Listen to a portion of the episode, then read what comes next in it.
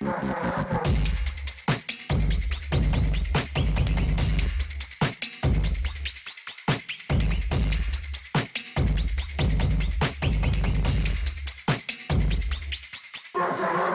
Começando mais uma edição do Desce a Letra Show de sexta-feira, onde nós temos papos com pessoas interessantes. Hoje, eu e meu mano Load, como é que você tá, meu truta? Bem, mano, e você? Bom demais. Bubassaro também na escuta Tamo aí com bem, nós, tamo estamos juntos. Mais uma vez recebendo uma- um dos nossos cadeiras cativas aqui do programa, Gustavo Gaiofato. Muito foda, muito obrigado. Valeu demais, mais uma satisfação caralho. enorme estar por aqui É nessa isso. cadeirinha. Quando o Gustavo entrou, ele falou assim: Eu tô vindo aqui demais, eu vou expropriar esta merda. Ele falou isso. Hoje a gente também tem, diretamente da nossa TV, ele não vai entrar agora, ele entra em instantes, o Davi Decache. Ele é assessor econômico da bancada de deputados federais do PSOL. Ele está diretamente de Brasília para compartilhar um pouco do seu conhecimento aqui, porque a gente quer falar um pouco sobre as atrocidades do arcabouço fiscal.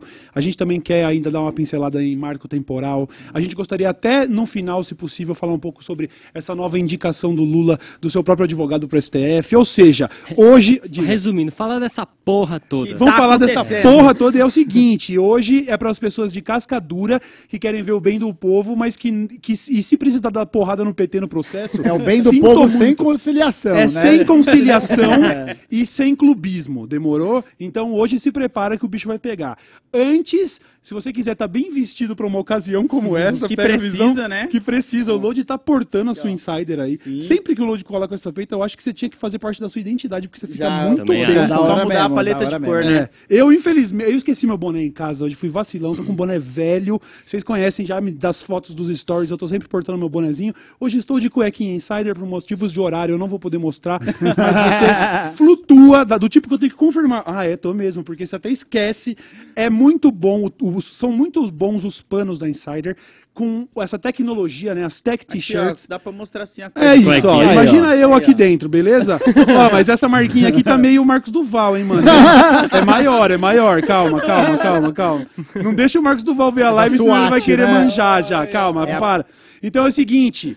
Tech t-shirts que não amassam, que são muito fáceis de lavar, o boné e a. O que mais que é, é A bermuda que o Load tá A bermuda usando. que o Load tá bermuda que eu usando, tô usando. elas são hidrofóbicas, então você ainda se protege de respingos, cores neutras para montar os seus looks, elas não saem de moda, não desbotam, são camisetas pretas Forte, hein? para sempre. E com o cupom, qual é o cupom, Bulbasauro? Desce 12. Com 1012 você tem 12% de desconto em todo o site da Insider. E pra todo mundo que pergunta, é foda mesmo? Eu falo, bicho, pior que é foda É, eu tenho uma, é verdade. Você ganhou é só Eu ganhei a minha Ó, é verdade. Ele não tá é recebendo verdade, nada, é, tá? Ele é. ganhou uma lá no Flow. Não tô tô pedindo pra Insider fazer, viu? Dá essa moral pra gente dar Insider pra todo mundo também. Mas, de qualquer forma, DS12 é o cupom para 12% de desconto em É todo o isso. site da Insider. Não deixe de conferir. Camisetas pretas, tech t-shirts. Pode transpirar sem o medo de ficar com aquela petiçona, tá ligado? Confia que o bagulho é foda. Obrigado, Insider, pela parceria Valeu! Certo? O Link na descrição e fixado no descrição, chat. Perfeitamente. Obrigado, Insider.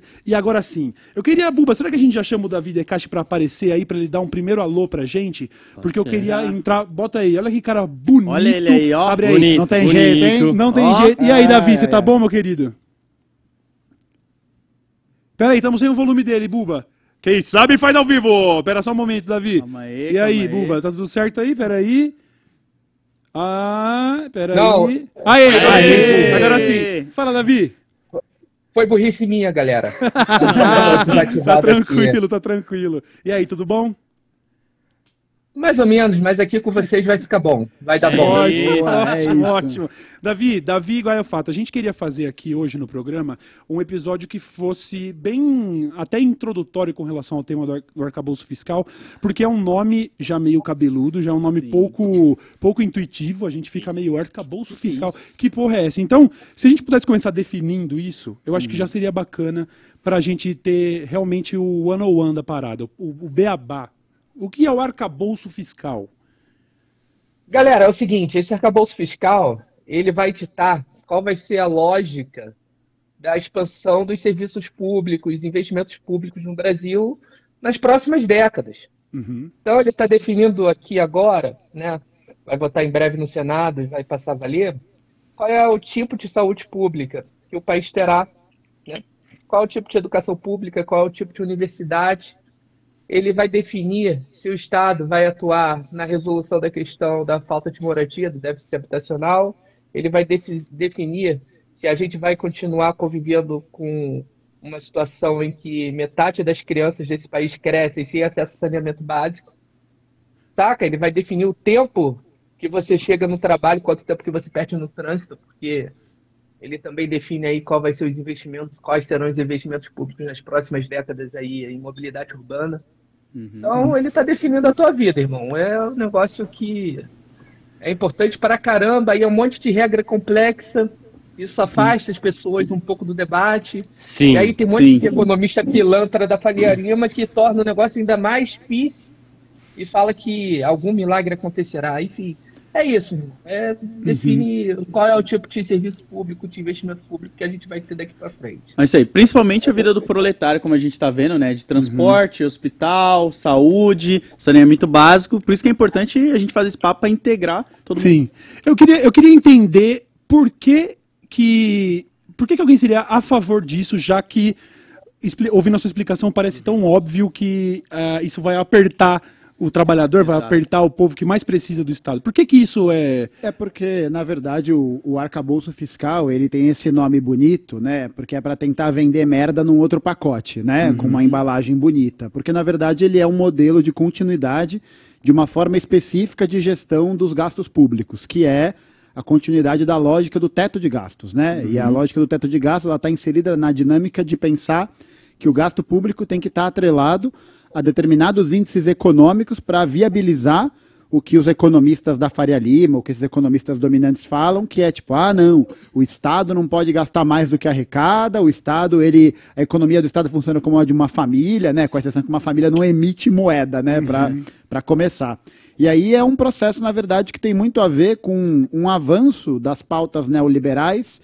E eu acho que uma coisa ainda mais perigosa, né? Porque é muitas vezes levado a acreditar nessa ideia do arcabouço fiscal como uma alternativa viável e saudável, ele representa, na verdade, uma alternativa de um neoliberalismo de esquerda, né? Uhum. Então é um neoliberalismo que mantém a, que, que, enfim, né, por ser agora proposto por um governo progressista, por um, por um governo é, social liberal, um governo que tem que não é o Bolsonaro ou que não é o Temer, então agora ele está passível de aprovação pública, né? ele está passível de ser entendido como uma medida bacana, mas ele mantém a lógica de uma lógica de esvaziamento do serviço público e o seu processo de mercantilização, né? Então uhum. acho que isso vem, acho que o Davi pode até falar melhor do que eu nesse aspecto, né? Desde o processo da invenção do que a gente chama de tripé macroeconômico, tem uma, uma ligação histórica com relação a isso, e aí é evidente que é um processo, é uma política econômica Sim. que está acontecendo dessa forma, porque é né, o, o acordo que está sendo feito entre a burguesia brasileira e a burguesia internacional e o governo progressista. Uhum. Né? Então a gente vai falar mais sobre como ele opera, como ele funciona, mas a gente vai perceber que ele altera a cara do teto de gastos para poder parecer mais bacaninha. Uhum. E tem algumas coisas dele que são ainda piores que o teto de gastos do Temer, né? Uhum. E eu acho que é importantíssimo que a gente entenda que o arcabouço fiscal, como vocês falaram, foi aprovado ou está sendo veiculado sem nenhum tipo de debate na opinião pública, né? Sem nenhum uhum. tipo de debate nos sindicatos, nas organizações estudantis, que estão todos praticamente tomados por essa linha super de reboque, né? Então, a, só, só para encerrar, a Uni, na, é, teve a, essa votação na semana passada, né, para passar Sim. essa primeira fase, e você não viu um pio, você não viu uma palavra da União Nacional dos Estudantes sobre isso, que é controlada pela majoritária da juventude do PCdoB, que é a União da Juventude Socialista, do, do PT, do PDT. Não, você não viu nenhum pio sobre isso, nenhuma chamada de ato, nenhuma problematização, porque o Fundeb entrou nisso também, a gente vai falar mais disso. E aí os caras chamaram ato para depois. E aí uhum. tem vários economistas que são companheiros, são pessoas muito queridas, né? São pessoas que a gente é, com, compartilha assim da vida, mas que estão aí fazendo um malabarismo, um malabarismo retórico uhum. para falar que ah, é o que dá para fazer, tem que acreditar no investimento privado, né? Que uhum. vai trazer desenvolvimento.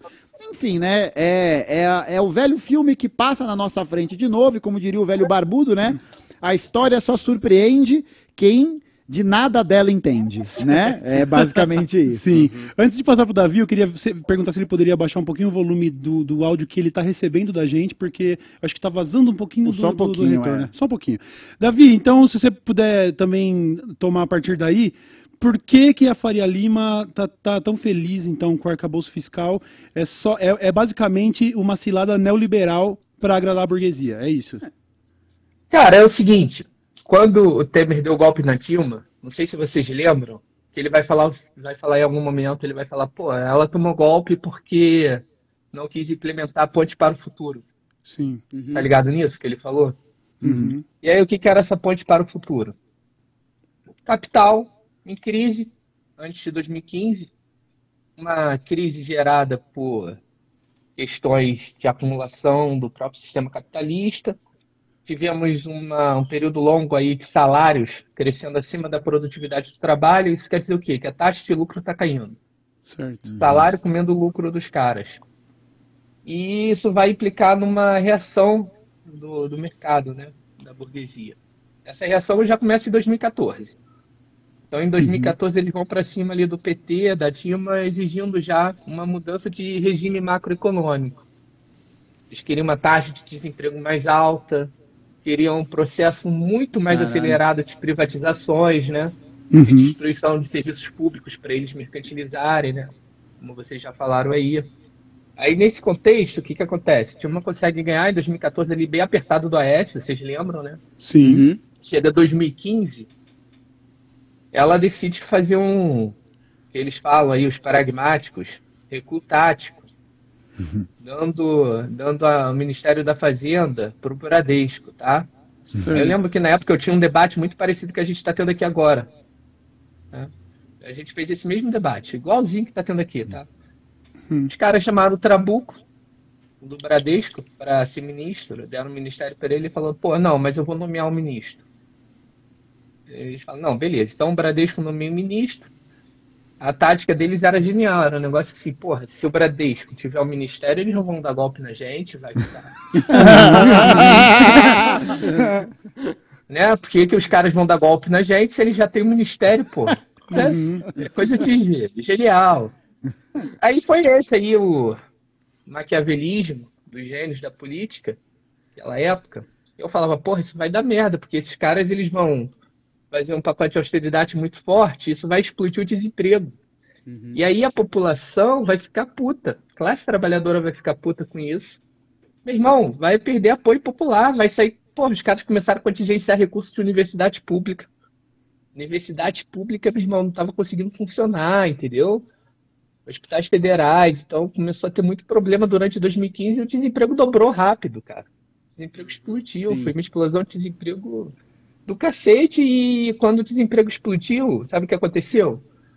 Imagine, classe trabalhadora começa a ficar puta com o governo, porra. Desemprego explodiu e salário começou a cair forte. Sim.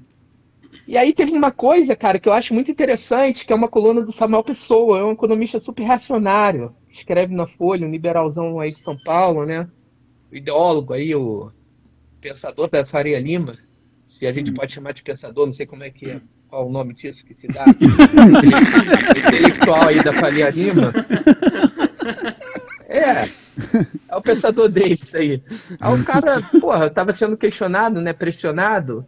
Porra, os galera tava chegando pra ele falando, meu irmão, vocês falaram que iam fazer austeridade por quê? Vocês falaram o seguinte pra gente, que iam fazer austeridade fiscal para retomar superávit primário, equilibrar a conta pública e fazer a dívida pública parar de crescer. Está acontecendo o oposto do que você falou. Vocês estão cortando gasto, a receita está caindo muito mais rápido, o PIB está caindo e a gente está tendo o maior déficit da história, porra. A dívida pública está explodindo. Qual é a tua, meu irmão? A austeridade tem que parar porque ela está dando errado. De acordo com o objetivo que você anunciou. Aí ele escreve uma coluna. Aí o que ele fala na coluna? Eu resumo a coluna aqui em uma frase. Ele fala que o ajuste fiscal está dando certo, né? Porque está equilibrando conta nenhuma. Não tá nem para isso. Fala, o ajuste fiscal está dando certo porque a gente está gerando uma pressão fortíssima no mercado de trabalho, a gente está desempregando geral. Oxe. E o salário está caindo. Ele fala que, assim, ó, isso é aspas dele, esse é o lado negro da economia. desemprego crescer e salário cair é bom. Ah, Porra, o cara retomou lá. O cara queria recompor o exército industrial de reserva. No Brasil, o exército uberizado de reserva. É, e aí, com isso, perdemos força política naquele momento. uhum, Os caras vieram e falaram assim: porra, meu irmão, ferrei o governo, agora o governo tá fraco, vou assumir por completo, toma-lhe golpe. Porque Certo, o PT sim. tem limites, eles não vão fazer tudo que o mercado quer.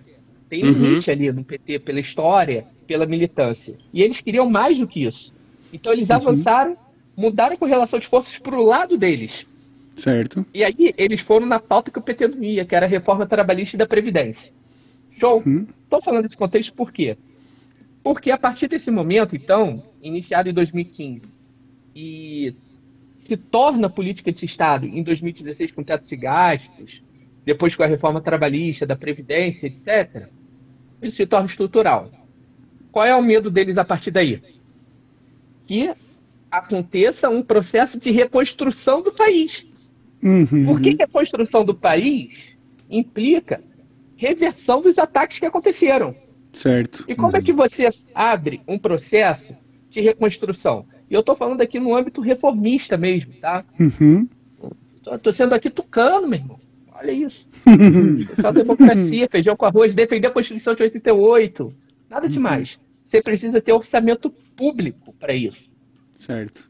reconstrução de um país destruído por Temer e por Bolsonaro tem que botar muita grana no orçamento, meu irmão. Muita grana. É grana para melhorar a vida agora, hoje, e para ir reconstruindo no médio e longo prazo. Ou seja, pô, eu vou aumentar salário mínimo forte para recompor as perdas que o Temer e o Bolsonaro geraram. Então é porrada na veia. E aí a classe trabalhadora já, porra, um alívio.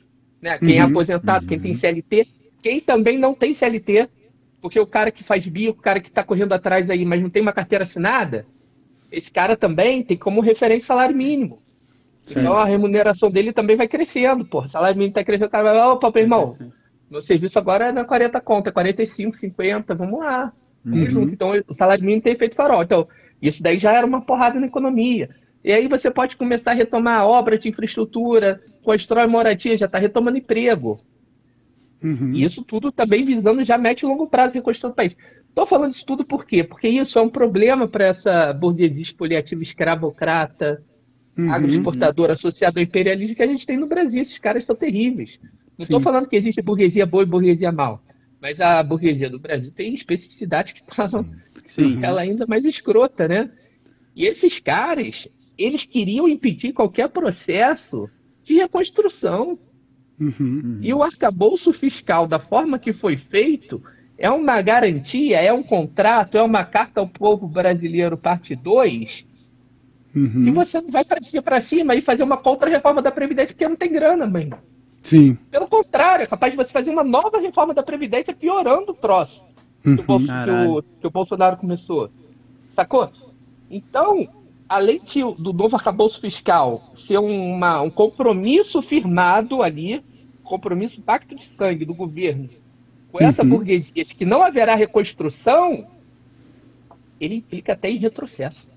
Sim, sim. Caralho, Sim. cara. É aí que tá, é aí que tá o ponto do porquê que eles gostaram, tá? É, gostaram, aí eles vão falar mesmo é papo de 2015, que eu tô ouvindo. Porra, Davi, e a estabilidade?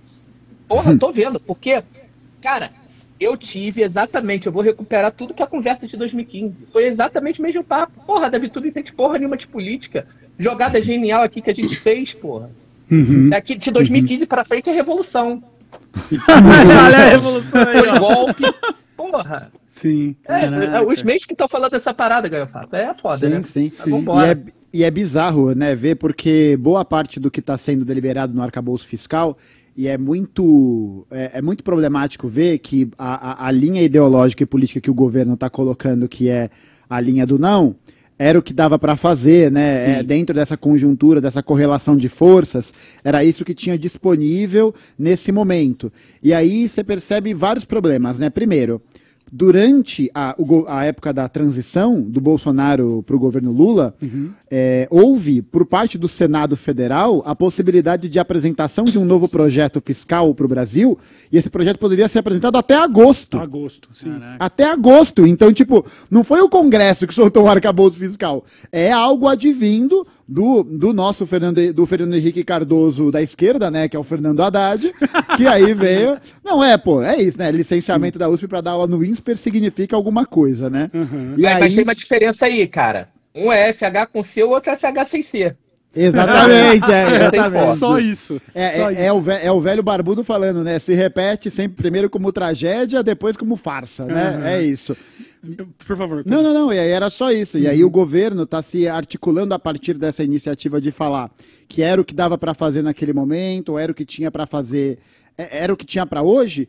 E aí, nessa perspectiva de é o que tinha para hoje, você fala assim pro povo: ó, oh, galera, é o que dá, né? Uhum. Vamos aceitar, vamos, vamos fechar, vamos balançar a cabeça Só e falar: aceitar. ah, uhum. o Congresso é muito conservador, é muito reacionário, é muito isso, muito daquilo. E aí você tem primeiro, né, uma posição que é uma posição completamente entregue, né? É, uma, é que que tá dizendo, né, batendo na cara, ó, galera, nós estamos desmobilizando a classe, porque é isso que dá para fazer. Uhum. E aí o outro ponto é de ter é, essa perspectiva idealista, né, uma, uma perspectiva que é oportunista, de falar não, mas veja bem, eu como pessoa, é, eu como teórico, eu como pensador, não votaria nisso. Mas como é o que dá para fazer, eu vou uhum. votar nisso. Não. Pelo Isso amor, é né? Porra, parça, caralho. é de brincadeira, Sim. né? Porque aí a pessoa fala uma coisa dessa e fica nessa de ah, não. Mas isso não vai acontecer. É igual o Davi falou. Não, eles não. Eles não, eles não podem fazer isso, né? Uhum. Não seria legal. E estão indo, né? Eles e aquilo fazendo. que o Ricardo Salles falou lá no começo de 2020 de passar a boiada, é isso. Talvez essa porteira de boiada agora tenha diminuído essa saída. Mas a porteira continua aberta. E estão passando. E está passando. E aí o problema é que você é, vende esse discurso de que é impossível realizar outra coisa porque não tem possibilidade, e o que, que a base governista está fazendo? A base governista está dizendo: ó, o povo mobilizado? Não. A institucionalidade é o que tem de disponível. Uhum. É o Congresso, é o Senado. Aí você acredita num grande democrata como Arthur Lira, né? Sim. Esse homem aí que é realmente uma expressão do desejo magnânimo da classe trabalhadora de se libertar, Sim. né? Dessa coisa inacreditável que é a democracia proletária. Então os caras estão é igual a, mano, a Simone Tebet virou e falou: o Haddad está colocando uma granada sem pino no colo. Uhum. Porque dentro dos vários elementos do arcabouço fiscal, tem alguns deles que no, nem, no, nem no médio prazo, no curto prazo, podem significar uma crise política para o governo e levar Caralho. o governo a um novo impeachment. Então, eu queria, eu queria isso, fazer cara. essa pergunta, se, se, se isso estava se desenhando, porque se a gente está basicamente revivendo esses, esses capítulos que o Davi citou, que vai até resgatar as mensagens do Zap, porque a gente está meio que revendo, como se fosse um parte 2 dessa história. Então, efetivamente, na prática, o que a gente vê agora é uma, um descumprimento de promessas de campanha, porque... Estelionato eleitoral. Estelionato Sim. eleitoral total, porque uma série de, de, de, medidas aí, de tomadas de melhorias sociais não vão poder ser colocadas em prática por causa do arcabouço fiscal. Uhum. E, em última instância, o que a gente pode ver é ou um, um desgaste ou e, e aí uma abertura de precedente para um novo processo de impeachment. É basicamente isso que está se desenhando num horizonte, é isso? Sim, sim. Eu acho que o Davi pode explicar um pouco melhor isso, mas só para a gente poder entender qual que é a dimensão do que isso significa politicamente, né? Porque uhum. durante quatro anos a gente ficou ouvindo as bravatas da, do, do, enfim, né, do social, do que era a social-democracia e hoje é o social-liberalismo, uhum. que é de falar, a gente é contra o teto de gastos, a gente tem que acabar com a reforma trabalhista, tem que tudo isso. Aí chega nesse momento, conforme, conforme esse cerco vai se fechando, isso vai se afunilando, a gente tem uma mudança de discurso. Não, não, não. Não é, não é revogar a reforma trabalhista, é rever a reforma trabalhista. Não é, e aí o arcabouço fiscal é esse elemento. Não é o teto de gastos, é o arcabouço fiscal né? Caraca. Tipo, e na verdade, se a gente parar pra pensar, ele mantém a mesma lógica, é que você não chama de teto de gastos porque, né, durante quatro anos você fica de bravata durante quatro anos, e aí de repente, na realidade, você imprime outra coisa, foda, né? E aí como que vai ser o comportamento, qual que vai ser a consequência política disso na organização da classe trabalhadora? E é perfeitamente, acho que legítimo dizer que o sentimento que isso vai gerar é um sentimento de traição por parte da classe trabalhadora que, Sim. mais uma vez, está sendo feita de otária. Por quê? Porque se acreditava nesse progressismo nisso. E aí, ao invés de mobilizar as bases, ao invés de levantar esse debate público, ao invés de utilizar a força política que o Lula tem, e tem muito, né? Eu acho que isso é inegável para todos nós, uhum. ao invés de se utilizar desse aparato de força política, o que, que você faz? Não, você tira o corpo fora, você deixa ali, você não mete o bedelho nessa discussão, porque, bom, a política é isso, né? Uhum. A política é isso de você fazer concessões mas é foda, porque quanto a gente. Pare, parece não, né? Mas a gente concede, concede, concede, concede, concede. E o que, que a gente ganha de volta? Não ganha nada, né? Uhum. Ou, ou, pior, né? Ganha, ganha o arcabouço fiscal de, é. de, de prêmio, cabeça, né? É aquela coisa, se Faria Lima tá sorrindo e tá feliz. Tem alguma coisa errada. Algo errado. tem. tem. Algo tem aí. Errada, Davi, é. você acha que se desenha no horizonte, então, primeiro um derretimento da popularidade do, do governo e, em última instância, até um impeachment? Então, isso daí é muito certo, tá? Mas existe essa possibilidade formal. Ali teve um. Foi, foi o seguinte, isso daí. Quando o Haddad manda a primeira regra, a regra que ele escolheu, que era muito ruim, ele coloca lá um dispositivo blindando o governo se tomar impeachment, se não cumprisse hum. as metas lá de primário e tal. Então ele botou que o governo poderia fazer não sei o que lá, então ele deixou tudo muito amarradinho, não botou exigências. O governo deve cumprir isso. Uhum. Então, ele deixou de uma forma ali o texto da lei que não daria para ter uma narrativa de que o descumprimento daquilo daria para abrir um processo de crime de responsabilidade do governo, tá? Certo. Então, o Haddad ele teve essa cautela no primeiro texto. Mandou para o Congresso. O que, que aconteceu? O mercado falou, meu irmão, Tu tá achando que eu sou otário? Aqui eu faço a grande política, compadre. Uhum. Quem garante que tu vai cumprir isso se tu não pode tomar impeachment? Uhum. Tá? Certo. Aí o mercado foi para cima aí, ficou três, quatro semanas batendo nisso, falando, meu irmão, tem que ter alguma algum custo aí pro governo se ele descumprir. A gente exige isso porque senão você tá fazendo a gente otário e aqui não tem otário. Aqui a gente quer programa máximo, aqui a gente não faz recuo. Uhum. O mercado age assim, meu irmão.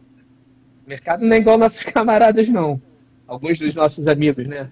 Que uhum. acham que tá tudo bom, que tá tudo perfeito, que o Lira tá pedindo, porra, dá, o mercado tá pedindo, dá. O mercado não tem essa com a gente, não. Então o mercado falou, porra, bota aí umas punições a mais do que já tem. Já tinha uma porrada de punição no projeto da Haddad, mas não era punição que daria para dar crime de responsabilidade. Certo. Mas, cara, falaram, hum. eu quero duas coisas se tu não cumprir a meta de primário. Quero que vocês ataquem servidores públicos eu não gosto de servidor público, porque servidor público é a ponte que eles fazem para destruir serviço público. Porque, porra, se ele fala assim, ó, vou acabar com o teu hospital, vou acabar com a escola do teu bairro, vou acabar com a universidade do teu filho, pô, fica puto, vai para cima, entendeu? Uhum. Ele fala assim, porra, eu vou foder o professor universitário que é privilegiado, você tá aí dirigindo Uber 16 horas por dia, esse cara tá com negócio de férias, negócio de 13 terceiro de FGTS, é direito pra caramba, porra, e você não tem nada, vamos foder todo mundo.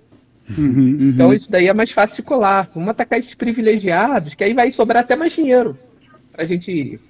A gente destrói a universidade para sobrar um pouquinho mais de dinheiro para educação básica. Então eles vão uhum. nessa lógica, né?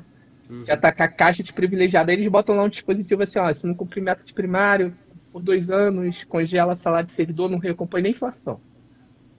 Proíbe concurso público, Aí o governo foi, aceitou, fez o um acordo com o Congresso, o mercado pressionou, meu irmão. O mercado não dá mole. Entendeu? Certo. Tem, tem um cara que é o Pedro Paulo, deputado federal do Rio, aliado do Eduardo Paes, né? Inimigo de serviço público, odeia servidor público. Ele. É que o governo, vocês lembram que o governo deixou apresentar emenda, projeto, nada, né, na esquerda, né? Uhum. Mas liberou a direita. Ele apresentou lá um projeto de lei. Tá? Ele trabalhou, apresentou, tensionou fez a grande política, apresentou o projeto de lei e exigiu ali que o governo atacasse serviço público, ele foi o ideólogo dessa parada. Então, primeiro, o governo tem que punir servidor público. Certo. Aí o governo, aí tem uma ligação aí da, de parte da equipe econômica, de parte dos intelectuais aí, né, desses grandes estrategistas políticos, que falam assim, mas porra, a gente ainda não toma crime de responsabilidade. Desde que a gente não, se a gente descumprir a meta, tá de boa. É só ferrar servidor público. Caraca. E é quem vai pra rua defender a gente contra golpe, né? Uhum. É quem, quem botou. Porra, foi, foi ali de frente ali contra o bolsonarismo, a gente só tem que fuder eles. E se não, aí, só se a gente não fuder eles que toma crime de responsabilidade. Certo. Hum. Aí então tem esses dois passos. Não cumpriu a meta de primário dois anos e não fudeu o servidor público. Uhum. Aí sim é o crime de responsabilidade que se torna possível. E aí tem uma argumentação que não, que não tem a chance de impeachment porque é só, é só ferrar servidor público. Hum. Aí foi uma grande estratégia aí pensada, assim, muito bem elaborada, sabe? Eu vou fazer minha base de apoio Uhum, uhum. É, pra tomar impeachment. Se eu não fuder, eu tomo impeachment. Então é genial, né, cara? Foi isso. aí foi uma, uma barganha do mercado aí para garantir que a austeridade fiscal seja cumprida, custe o que custar. Uhum. As metas são tão rígidas, cara. Cara, veja isso que ele falou. A Tebet falou, porra, Haddad, tu tá botando uma granada sem pino no, no teu colo. colo, irmão. Acorda. Uhum. Camarada Simone Rose, Rosa Tebet. Rosa Tebet. Entendeu? Sim. Ela quer reforma com revolução, deve ser. ela também tá, tá no esquerdismo infantil, nossos camaradas leninistas. Uhum. A Tebet não é pragmática. Essa grande maoísta. Mas ela tensionou, cara. Ela, Tabata, Amaral, né? Outra Nossa grande Nossa senhora, que fase, velho. Olha, olha como olha tá ninguém que a gente tá que se prender. Nossa, Caralho, cara. É, o roteirista e aí, do Brasil... Fica assim, tá foda. E aí o pessoal falando assim, porra, Davi, você tá se aliando à ala radical do governo pra bater no PT? Com Tabata Amaral, com Tebet, com essa... com essa gente de esquerda que não entende a realidade concreta com relação de forças que tá dada no Congresso. Porque não pode é, bater no PT, é né? O PT é, pode, pode, não, nunca não. erra. Não pode. Cara, e tem uma parada aqui, ó, que eu vou falar, isso daqui eu vou deixar muito claro aqui. Eu quero que o governo Lula seja o melhor de todos os tempos. Quero que uhum. seja melhor que o governo Lula 2. Uhum. Bem melhor. Uhum. Sabe por que eu quero isso? Eu não quero isso porque eu tenho algum tipo de idolatria pelo Lula, que eu acho ele o maior político da história, não, cara, eu quero isso porque isso é necessário para a gente mudar a correlação de forças Sim. e frear o avanço do fascismo, meu irmão. Uhum. Não é uma derrota eleitoral do Bolsonaro que uhum. vai destruir o bolsonarismo. Exato. O bolsonarismo tá aí, meu irmão. Sim. O sim. fascismo tá aí, a extrema-direita no mundo tá aí. Uhum, Porra, só não uhum. vê quem é cego. Sim. Tem que ter um governo uhum. popular, pô. Olha a Colômbia. Entendeu? Uhum. Olha o Chile, olha a Colômbia, vai vendo aí os exemplos das opções táticas do que está dando. Vê a conjuntura na França com a Le Pen. Cara, a conjuntura tá foda. O neoliberalismo tá numa crise fodida. E aí, uhum. na crise, eles vão para cima da classe trabalhadora para recompotar taxa de lucro. E Sim. nessa situação, o fascismo passa a ser cada vez mais uma opção tática deles. Sim, uhum. sim, sim. E a gente tá fudido se recuar. Porque se a gente recua, a gente perde correlação de forças. É o oposto do que eles dizem. Uhum. Porra, tem que reescrever 2015. Os caras falam que é tudo culpa de 2013, que é o junho de 2013, esquerda feitiço imperialismo de George Soros. Os caras não esquecem que ali, quando tinha uma Lava Jato crescendo, uhum. a gente uhum. combateu a Lava Jato, por exemplo, o PSOL, como partido, no geral, combateu a Lava Jato, combateu o golpe, Uhum. E naquele momento que a Lava Jato estava destruindo investimento privado e gerando desemprego, qual era a nossa? Botar investimento público no lugar, pô. Substituir investimento privado por público. Uhum. Lava Jato está desacelerando a economia. Você está tomando ataque imperialista, porque tinha. Sim. Tinha uhum. ataque imperialista ali. O que, que tu faz nesse momento? Tu se junta com o inimigo?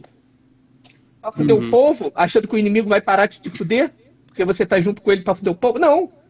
Você coloca um povo e vai para cima. Porque é, é, o seguinte: guerra, guerra, tá dada.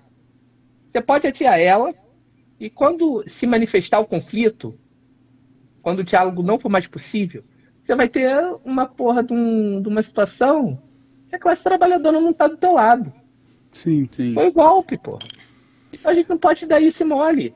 Não pode deixar Cara, o Lula novo. tá perdendo uhum. uma arma forte pra caramba, que é ter política fiscal entendeu? Para agradar o povo. Sabe o que, que, que usou isso de forma oportunista, canalha, é, como um grande pilantra que é? Foi o Bolsonaro na eleição, né? Porque ele fez ali um recuo da, da política de austeridade total, Sim, criou ali alguns benefícios para ganhar algum apoio e viabilidade eleitoral, tanto é que ele chega forte ali na reta final, com política fiscal é, incisiva, perfeito? Sim. Claro que era oportunismo, por quê? Porque ele ia ganhar a eleição, ia tirar tudo, ia reverter, ia ser a, a, a maior destruição da história, né? Mas para você ver o potencial que política fiscal tem, que é dar dinheiro na mão do povo, Uhum. Porra, isso é foda, né? A gente abrir mão disso nesse momento que a gente precisa que o governo Lula. Eu tô trabalhando aqui. Cara, quem tá contribuindo pro governo Lula não ser um desastre e para derrotar o bolsonarismo não é o cara da Faria Lima que o Haddad chama para conversar toda semana e fala para ele: meu irmão, bota aí servidor público na roda, vamos foder servidor público, vamos foder serviço público e vamos criminalizar o governo Lula. Uhum. Porra, sou eu que tô falando assim, meu irmão, não pode criminalizar o governo Lula. Sim. Por política fiscal, porra, isso vai dar merda. Não, Davi, você tá sendo antipetista. Não querer abrir a possibilidade do Lula tomar golpe, porra. A gente tem que aceitar isso. Isso é ser petista. Ah, porra, pelo amor de Deus. Então tá faltando. Eu acho que o mercado tá fazendo a grande política, Faria Lima, o agro, esses escravocratas aí, essa classe dominante do Brasil que é terrível, tá fazendo a grande política e tá levando, cara, na, na disputa ideológica, na guerra de trincheira ideológica, cara, estão levando e estão levando na, no mais concreto, que é a manutenção da expoliação da classe trabalhadora, que foi iniciada já tem oito anos e a gente não está ainda caminhando por uma reversão, apesar de pontos aí de melhoras é, muito pontuais que podem ser obstruídas pelo, pelo arcabouço fiscal. Sim, sim. Nossa. Mas é, o arcabouço fiscal, então, ele passou por essa primeira votação, deve ser aprovado já que existe uma maioria conservadora que defende essas ideias neoliberais na Câmara. E aí eu fico me perguntando o que, que a gente, como povo, poderia estar fazendo nesse momento. É, é uma questão de, de despolitização? Seria uma questão de uma ressaca, já que ganhamos a eleição, então a gente não está muito interessado em seguir na luta, porque a gente tinha essa ilusão de que ganhamos do Bolsonaro, então acabou, Acabou esse já, conservadori- conservadorismo tão vil, tão cruel. O que, que gente, o- qual seria o caminho para a gente poder, de alguma maneira, tentar barrar o arcabouço É, fiscal? inclusive ó, evitar, o, né? o Arthur Ribeiro também fez essa pergunta, estava até aqui para falar que é como seria uma boa forma de pressionar o governo para dar respaldo e mudanças mais signifi- significativas e sair deste é o que dá para fazer. Certo. É, eu acho que a- atravessa necessariamente a necessidade das organizações que têm um compromisso com a classe trabalhadora de tomarem a iniciativa de, se, e de se re- serem realmente essa vanguarda de utilização da- das massas para poder inviabilizar esse processo. Só que o problema é que o que a gente está vendo é que boa parte dessas é, organizações, do, sobretudo que no ano passado foram protagonistas no processo, aliás, em 2021, que foram protagonistas na época é, das, das manifestações ali estão enfrentando, estão realizando recuos táticos cada vez mais evidentes. assim. Então eu acho que essa combatividade, esse protagonismo, ele, ele tem que ser puxado por esses grupos. Por quê? Porque são esses grupos que conseguem, de alguma forma, fazer uma mobilização e uma conscientização contra esse processo. É que o problema que a gente enfrenta atualmente é que boa parte da classe trabalhadora está hoje, e isso por conta, enfim, né, do progressismo, da caça aos comunistas nos anos 80 e tudo, do- da, da, da destruição neoliberal dos anos 90, a maior parte da classe trabalhadora está mobilizada pelas organizações que estão a reboque desse processo, né? Por, orga- por organizações como a CUT, a UNE, que estão com essas majoritárias que não mobilizam os trabalhadores, que estão fechando esses acordos, que estão fechando essas iniciativas, então a gente fica na sinuca de bico, né? Ah, E acho que vai ser cada vez mais evidente que não, não tem meio que uma saída é, pragmática e fácil para esse processo, justamente porque as bases, as bases das massas dos trabalhadores estão praticamente articuladas com esses setores, né? E esses setores não vão mobilizar, aí as- a situação fica numa sinuca de bico, porque a curtíssimo prazo, né? A gente está vivendo as consequências do processo de despolitização, né? A curtíssimo prazo, a gente está vendo um processo, uma consequência da domesticação do discurso político, que é, aqu- é muito aquela ideia do, é, do realismo capitalista, né? De você falar, não, é mais fácil você imaginar o fim do mundo do que o fim do capitalismo e tá dada. E acho que esse é um problema, né? Entender que não, existe uma hegemonia do grande capital, uma hegemonia da burguesia que não tem como ser combatida. E, na verdade, a hegemonia que a classe trabalhadora pode construir é a partir da sua intransigência. Porque acho que não só a arma dela é o processo organizativo, né? De a gente estar tá organi... Isso é claro, né? Acho que essa é a resposta, é uma, das, uma parte dessa resposta, né? A gente está organizado em é, partidos e organizações que tenham essa, esse alinhamento, né? De Sim. lutar contra essa política de austeridade e tudo mais, mas é entender que a gente não pode permitir com que hajam esses recuos táticos, porque quanto mais. É isso que o Davi falou. A burguesia sabe muito bem de qual classe ela faz parte, ela sabe muito bem qual que é o plano dela, ela está pragmaticamente avançando. Só que a gente eh, né, tá fazendo essas políticas pragmáticas que, na verdade, ah, permitem com que, enquanto a gente recua, eles avançam, né? Porque não é como se ficasse um espaço no meio de indecisão, um espaço no meio de sim. não, o que será que eu vou fazer? Não, né? Se, se as nossas forças recuam, se as nossas forças não apresentam um projeto combatível de presença, de ali organização e de disputa da hegemonia, a gente vai acabar aceitando que não. A hegemonia está consolidada, ela está dada, é o que dava para fazer e vida que segue. Como se desse por vencido já, né? É, Tipo, porque é mais fácil imaginar o fim do mundo do que o Do fim que do do capitalismo nessa lógica, né? Caralho. Tem o Apocalipse, tem o filme do zumbi, do meteoro, do, da onda, do caralho a quatro, mas ninguém consegue pensar na porra do, do processo. Bom, e se a gente mudasse o sistema econômico, né, para poder, enfim, viabilizar a continuidade da vida na Terra, né? Não. Né? Não, pega lá o Elon Musk, o seu implante capilar, foge para Marte e é isso, né? É isso que dá para fazer porque a correlação de forças apresentou isso. Então é uma situação muito complicada, né? Porque a gente está numa, numa situação em que a gente é, é, a gente está enquadrado, né? A gente está enquadrado pelo, por essas forças progressistas, por quê? É igual o, o, o Davi pode até comentar mais sobre isso e tal, mas teve ali um, um processo em que o, acho que o, o Carlos Lupe, que é o ministro da Previdência, né? Acho que ele é o ministro da Previdência Social, ele fez ali um, uma proposta de é, diminuir os juros que idosos pegam de consignado, né, empréstimo consignado, e é uma taxa de tipo de juros que é de 2,4%. Aí ele fez a proposta que ia abaixar os juros para 1,7%. Mano, você diminuiu 0,7. Sabe o que os bancos fizeram? Os bancos falaram: ah, é, vai diminuir os juros, então ninguém vai mais conceder empréstimo consignado para idoso. Caralho. Velho. A gente tem ainda nesse setor, a gente vê o, o Lula tweetando o dia inteiro, né? Tweetava, né? Hoje não tuita mais, mas tweetando sobre o Roberto Campos Neto, o enfrentamento ao Banco Central, as taxas Selic que tá muito alta. Pô, muito legal a bravata, né? mas e aí? Né? O, que, que- o que, que de ação vai ser feito? ser feito. Porque é como diz a música, né? Falador passa mal. Tá ligado? Então você vai ficar falando, falando, falando, falando, e é até desestimulante, né? Porque o cara fica falando, mas na prática vai faz. fazer? Faz nada, porra. Então foda-se, deixa, deixa falar. E o Roberto Campos Neto falando, não, veja bem, a economia brasileira está crescendo aos poucos, está se estabilizando na maior taxa de juros real do planeta Terra Sim. em um, em um estado que enfrenta uma recessão econômica e que, ao invés de você ter uma política pública de investimento público para produzir demanda, não. Você joga no colo da austeridade. O que, que eles querem com a austeridade?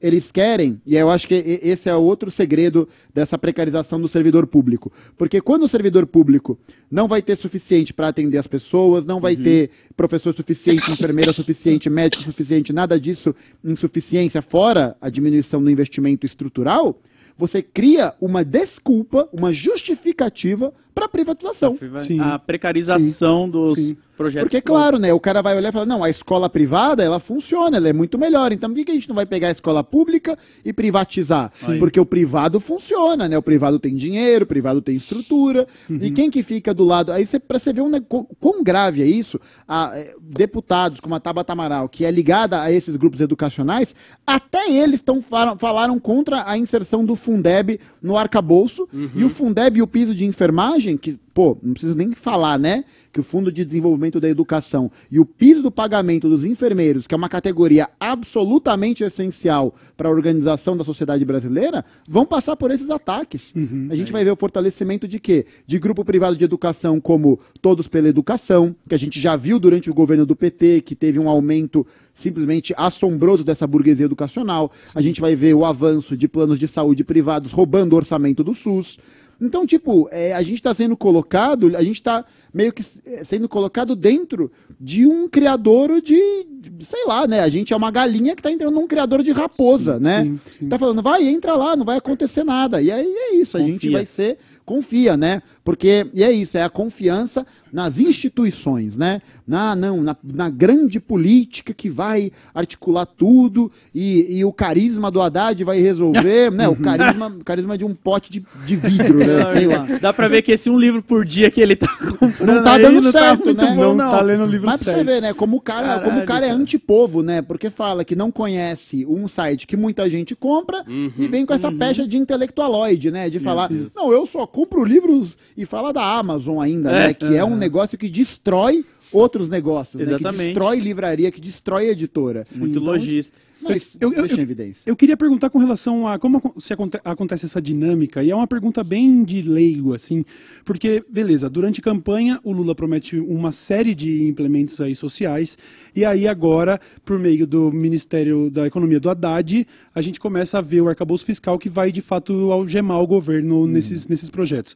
Qual que é a autonomia do Haddad nesse processo? E, assim, isso, isso é feito contrariando o projeto do Lula. O Lula está envolvido nisso. É o Haddad fazendo um mau trabalho que, que, que viabiliza isso, porque ele é um neoliberal disfarçado, que está sendo elogiado por toda a mídia neoliberal. Como que funciona essa dinâmica da atuação do Ministério da Economia dentro do governo para aprovação do arcabouço?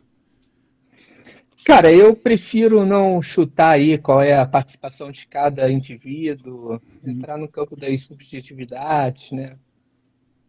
A gente tem que analisar a situação concreta e o que está sendo encaminhado pelo governo federal e o que está sendo o projeto do governo federal, tá?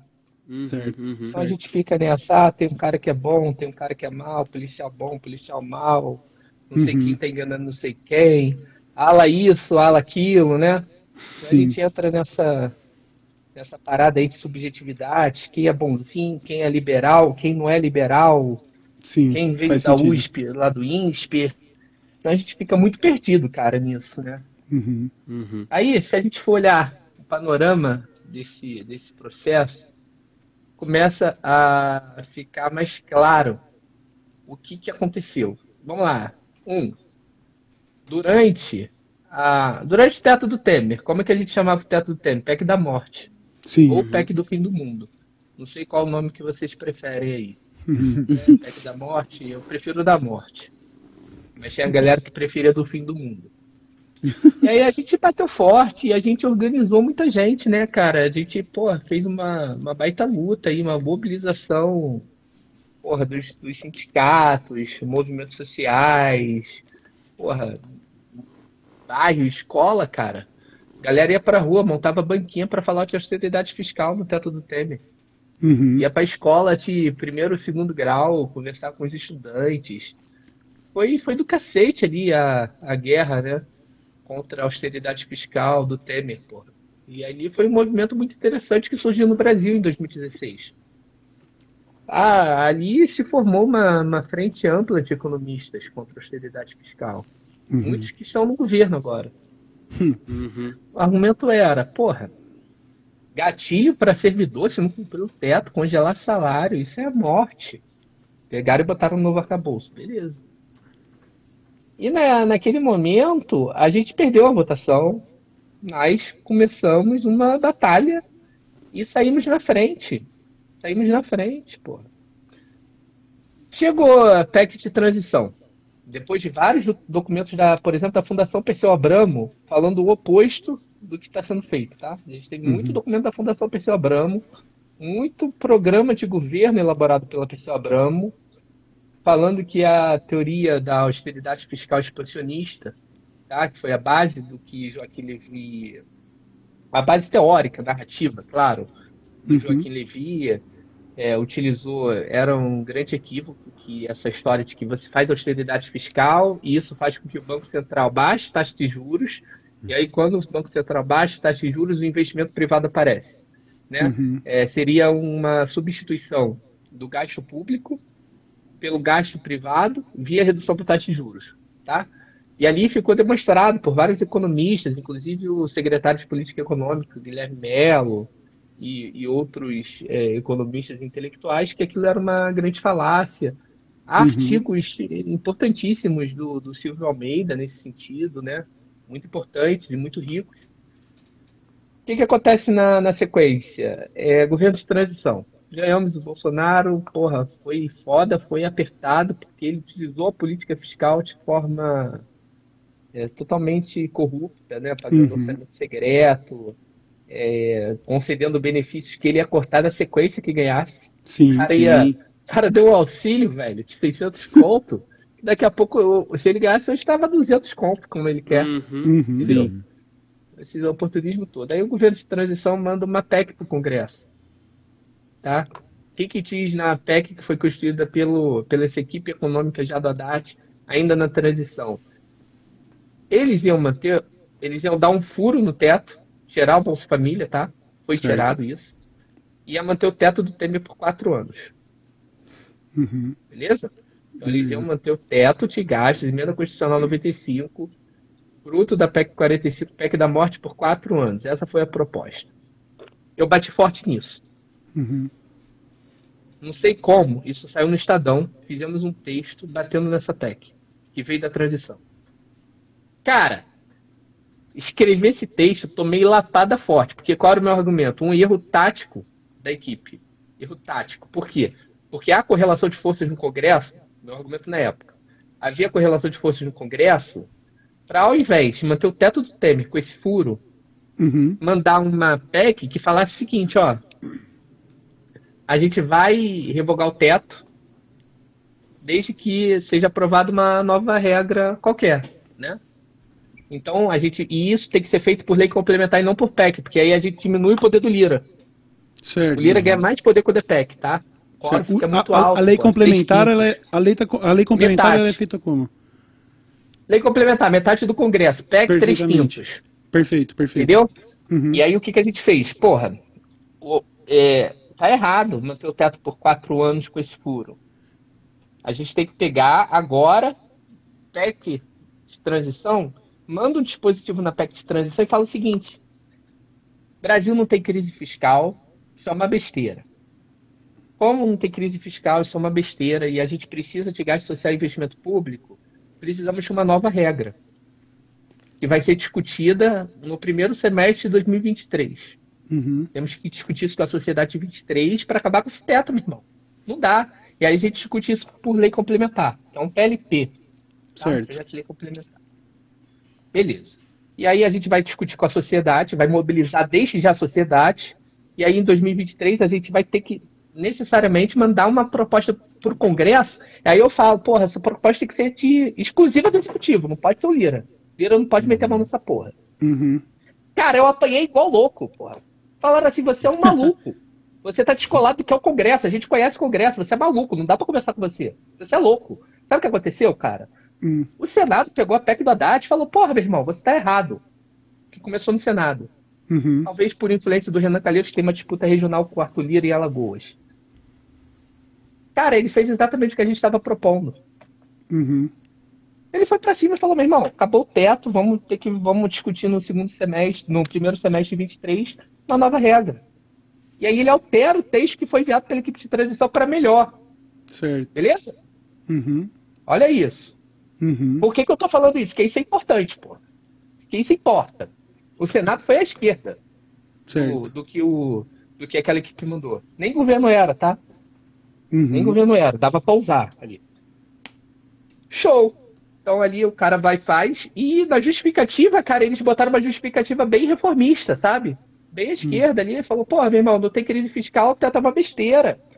E aí cita uma teoria que eu advogo há muito tempo como uma, um elemento tático importante para fazer a disputa na macroeconomia, no âmbito da macroeconomia, que é a teoria monetária moderna. Tá? Hum. Uma teoria keynesiana que fala, ela vai na primeira camada do debate e fala assim, porra, a austeridade não é necessária, é uma mentira. Uhum. Beleza, aí depois a gente entra com o nosso debate marxista, mas ela fala isso, que não tem necessidade nenhuma de fazer austeridade fiscal. O Senado cita isso, cara, no parecer Uhum. dele, revogando, prevendo a revogação do teto, do TEM e tal. Sabe o que, que o mercado fez? O mercado ficou maluco com isso. Uhum. Aí cita Keynes, cita teoria monetária moderna, um negócio bem social-democracia, sabe? Defesa Certo. da, da Constituição. Aí o parecer do Senado veio assim. O mercado foi pra cima da Haddad, meu irmão, que porra é essa que vocês estão fazendo? Cara, o Haddad foi lá, tá, tá, tá, tá aí no Google, tá? Ele foi lá pedir pros caras tirarem essas invenções de, de esquerda, do Senado, porra. Aham. Ele atuou como o interlocutor da Faria Lima. Pra mudar o texto do Senado, pô. Tá, tá aí na imprensa. Pra tirar negócio keynesiano. Tirar Keynes. Social-democracia. mu- Muito avançado. É capitalismo. Tá Capitalismo. É capitalismo É. ainda, é capitalismo, é. Aham.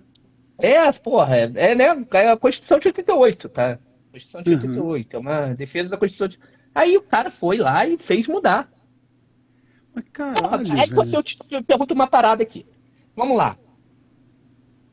Esse foi o enfrentamento. Ele fez o enfrentamento. Teve um momento de enfrentamento dele. Uhum. Aí foi enfrentamento pra onde? Pra direita. Caralho, gente- cara. senão a gente vai ser desonesto. E aí a gente não pode atuar com desonestidade no debate público. Teve, teve enfrentamento. Aham. Teve enfrentamento. enfrentamento. Só foi pra A direita, Mas- só foi pro outro lado. é. Só- É, meu irmão, passou. Passou. Passou. E aí, a gente ganhou uma janela de oportunidade para revogar o teto com um texto do governo, de iniciativa exclusiva do governo. O Congresso não poderia meter a mão, só depois. Então, o, o governo poderia mandar um, um- um projeto de lei já fazendo uma política fiscal que garantisse pleno emprego, que buscasse pleno emprego, expansão de serviços públicos e expansão dos investimentos públicos, conforme o primeiro parecer do Senado, que depois foi modificado, na linha do Senado. Entendeu? Então daria para construir uma regra fiscal usada naquele momento. E tinha até 31 de agosto para enviar. Daria para aprovar até o final do ano. Certo. E aí o que, que você faz no período? Porra, tu ia comemorar primeiro o parecer do Senado. Tu ia usar aquela porra. Tu ia usar aquela porra de bandeira, meu irmão. É o Senado falando. Vou defender isso aqui até o limite. É o Senado falou isso e eu vou fazer uma lei assim. Uhum. Vou partir do Senado, do Congresso reacionário mais reacionário da história. Eles estão falando isso. E eu vou usar ainda mais do que o Senado. Uhum. Eu vou tensionar a esquerda, né? E vou mandar uma regra. E aí, se eu perder na votação, perdi. Aí eu vou fazer, vou abrir o diálogo assim, Sim. não é isso? Se seu carro tá 40 mil na FIP, tu vai abrir o diálogo com 30 mil reais, porra? Não vai. Tu vai meter acima da FIP, Uhum. é isso? Vai Sim. falar, porra, o Haddad criou a FIP, ó, não sabe, né? Porra, tu vai falar assim, porra, meu carro quer 45 mil. Começar negociando assim. O cara começou negociando a 30, virou 20 depois no Congresso. Uhum. Cara, e nessa oportunidade que a gente teve de é, mandar um projeto de lei, a gente mandou um projeto de lei que, segundo Michel Temer, não segundo Davi Decache, não é segundo vocês, não é segundo a esquerda, PCB, Uhum. pessoal, ninguém. Segundo Michel Temer, ele fala o seguinte: o argumento dele é, é o teto de gastos, emenda constitucional 95, ia ser revisada. A gente já estava planejando, tem lá, né, um dispositivo que fazia a revisão dela por lei complementar e tal, em 26. A gente só está antecipando para 23. Certo. Então, é, eu apoio o novo arcabouço fiscal porque é uma melhoria do, do meu teto, tá? Caralho. Isso cara. não é um indício Olha aí, do, tamanho da merda, isso, pois é, é. exato. É um bagulho que a gente já tava tentando evitar lá atrás, agora só tá aí com outro nome. É, aí vem camarada meu falar assim, não, é porque agora ele tá. O Michel Temer ganhou consciência social no processo. Ah, ele tá. certo, Com e aí certeza, tá querendo não, construir a revolução socialista e tal. Tem E agora isso, pior hein, até porra. nisso, porque agora tem um apoio de grande parte da esquerda também, né? É, de Que pessoas que, antes não tinha. que não podem criticar o PT. É, não então, pode criticar. exatamente. Cara, mas é muita. Não, a burrice não é a palavra certa, mas é muito bizarro você concordar com um bagulho só pra não querer criticar o PT. Tá ligado? Você fala, não, vai, vai, põe isso aí mesmo, é o que dá pra É o rebaixamento da discussão política, né? Sim. Aquilo que a gente falou. Acho que é, é muito evidente quando a gente percebe que existe de fato nessa desmobilização, nessa despolitização da classe, um processo que meio que faz com que as pessoas se tornem emissárias de uma ideia que já está construída, Sim. de algo que elas não participam da construção, né? É algo que é a hegemonia, consolidou, está consolidado, e quem acha diferente vai tomar pito. Inclusive, dentro do próprio PT, isso aconteceu com Lindbergh Farias, que ia se posicionar, acho que ele chegou até a votar, com, não sei se ele chegou a votar contra é, durante a votação do arcabouço, mas ele publicamente fez uma fala contrária ao, ao arcabouço fiscal e tomou e, e tomou a chamada, e puxão. tomou a chamada da, da, da base governista. Por quê? Para falar, não, não. E tem até, acho que uma, uma fala que o Lula coloca que ele fala: eu não vou admitir racha no partido com relação à decisão do arcabouço. Então, tipo, é o, enfim, né, é o centralismo democrático de Lenin maluco, né? É o centralismo Caralho, democrático feito no freestyle, porque é é o centralismo democrático que funciona para direita, né? Que vai funcionar para perspectiva. Não, a gente quer a unidade, mas a gente quer a unidade baseada no que a gente está pontuando e não numa discussão que é feita com a sociedade como um todo, com os trabalhadores, com os camponeses, com as mulheres, com todo mundo, tá ligado? Então é um esvaziamento. E aí a gente ouve é, de gente que no, no Twitter é cheio, cheio de gente valente que chega lá e fica falando ah, que a gente é financiado pelos Soros, pela CIA, né? Tô esperando meu Pix até agora, né? Já faz dois anos que eu tô aí nesse financiamento e não caiu nada ainda.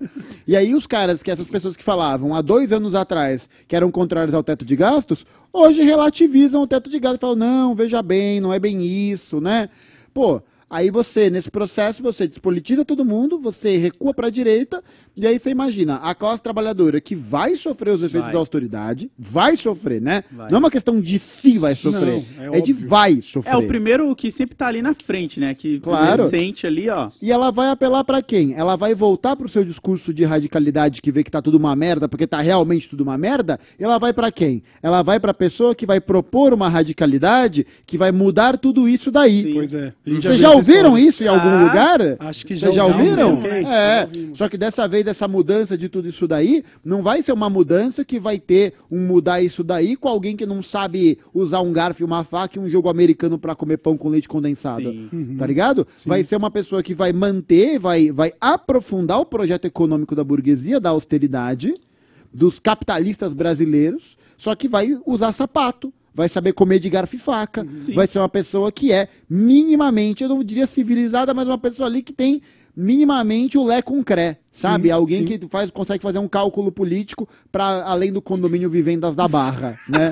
Caralho, E, cara. e ne- nesse cenário atual, a gente teria uma especulação de quem seria essa nova liderança? Ah, Tarci... assim, da avaliação que eu particularmente faço, eu acho que tudo indica que o projeto é, dessa continuidade. Com uma força de ganho político vai estar pautada, é, eu diria que em duas figuras principais e uma figura que eu acho que corre um pouco por fora, mas eu acho que não, não, não vai entrar nisso porque sabe que isso é uma bucha, que são o Tarcísio de Freitas aqui em Meu São Paulo, Deus. Nossa, né, que acho que é pelo- em evidência, sim. Uhum. É, Turista, o turista. é, exatamente. O cara que não sabe qual é a zona eleitoral dele, né? É, o cara que nasceu em São José dos Campos e esqueceu tudo, né? Sim.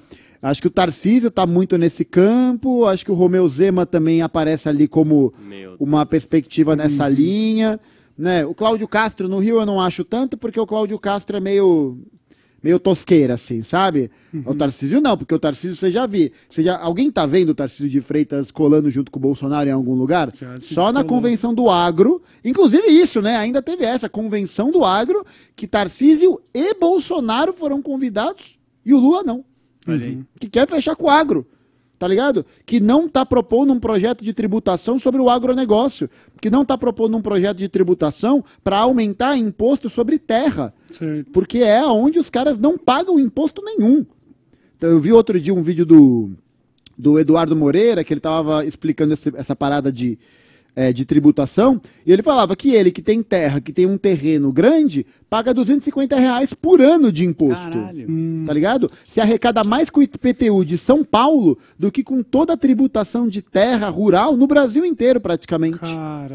Caralho. E Mas é- Lula sendo jogado pra. pra- É, e, e é Escanteio. isso, né? E aí, assim, é, o que eu acho que a- o- o- os nossos setores, né?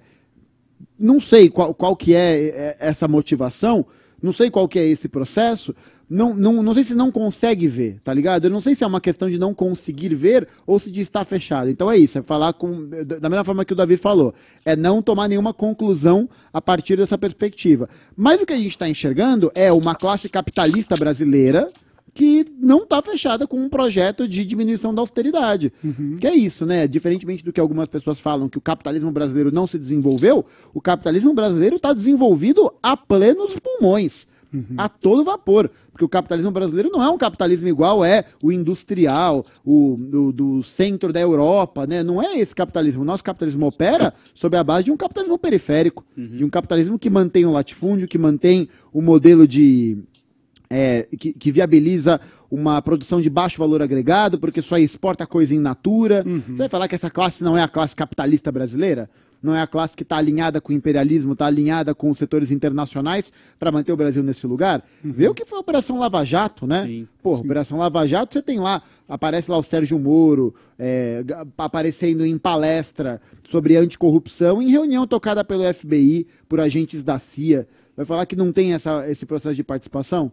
Tem um vídeo muito bom do Bob Fernandes que eu lancei hoje no canal, inclusive, que ele fala sobre isso, sobre como você tem esse dedo. Então, seria uma perspectiva, né? Que não era uma perspectiva comunista, né? Acho que a gente pode todo mundo chegar à conclusão que a Dilma não, nunca foi comunista também, né? Nunca teve esse projeto, né? Pelo amor de Deus. E aí você tem uma perspectiva de um mínimo de desenvolvimento industrial, um mínimo de desenvolvimento a partir do investimento de capital privado no Brasil Sim. e houve essa mobilização para dar um golpe de Estado na gente. Uhum. Uhum. O, Olha isso. o- o quase nada e tomamos. E, e, de novo, vai acreditar nisso. Vai achar que, ah, não, agora é diferente, né? É, é isso, é a pessoa tóxica, né? Não, agora vai ser diferente, né? E volta o cão arrependido, né? É isso. É, eu, eu queria perguntar pra vocês, porque talvez parte da audiência esteja surpresa, porque me surpreende também o Eu tamanho também, do buraco. A gente sabe que o negócio é grave, mas ouvir essa explicação mais detalhada demonstra que a coisa é muito mais séria do que parecia. Não, e ainda mais quando você não vê que na mesma mobilização que foi lá Exatamente. atrás, né? Da pessoa, rua, como ele Isso. falou, né? Tipo, todo mundo se mobilizou. Agora E- parece que tá tipo, mano, a gente já ganhou a eleição, É, mano. e isso parece mais perigoso, porque parece pegar as pessoas mais entorpecidas, talvez, por esse momento de vitória e tal. E aí, talvez seja até surpreendente que exista um movimento tão, tão mal pro povo, tão maléfico.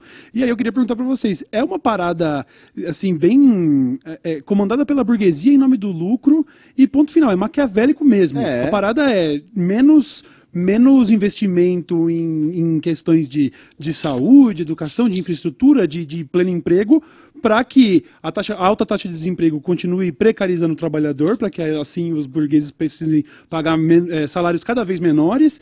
E, e é isso, para resultar depois nessas privatizações, eles causam ah, o sucateamento do sistema de saúde pública para depois ainda vender convênio. É basicamente isso.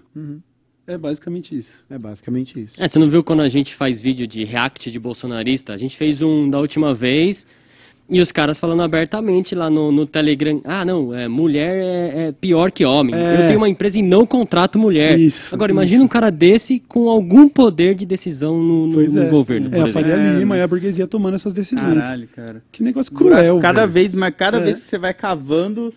Nem é. cavando, né? Você tá, Não. tá lá embaixo olhando e falando, caramba, tá a fundo mesmo. Eu, eu né? acho Pois que é. muita dessa galera, acho que o Davi pode concordar comigo nisso. Acho que é, muitas dessas galeras progressistas esquecem que tem uma coisinha fundamental que a burguesia sabe e muitas vezes essas lideranças progressistas que estão aí no governo esquecem.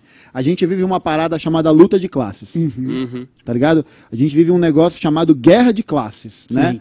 Porque é isso, a existência da burguesia, da forma como ela vive, depende necessariamente de um processo de exploração da força de trabalho, de destruição da condição mínima de dignidade. Então, só para a gente poder pegar como isso é avançado. Lá em 2016, logo após o golpe, quando o Temer vai passar a reforma trabalhista e o caralho, o Brasil tinha 10 milhões de trabalhadores em situação de informalidade.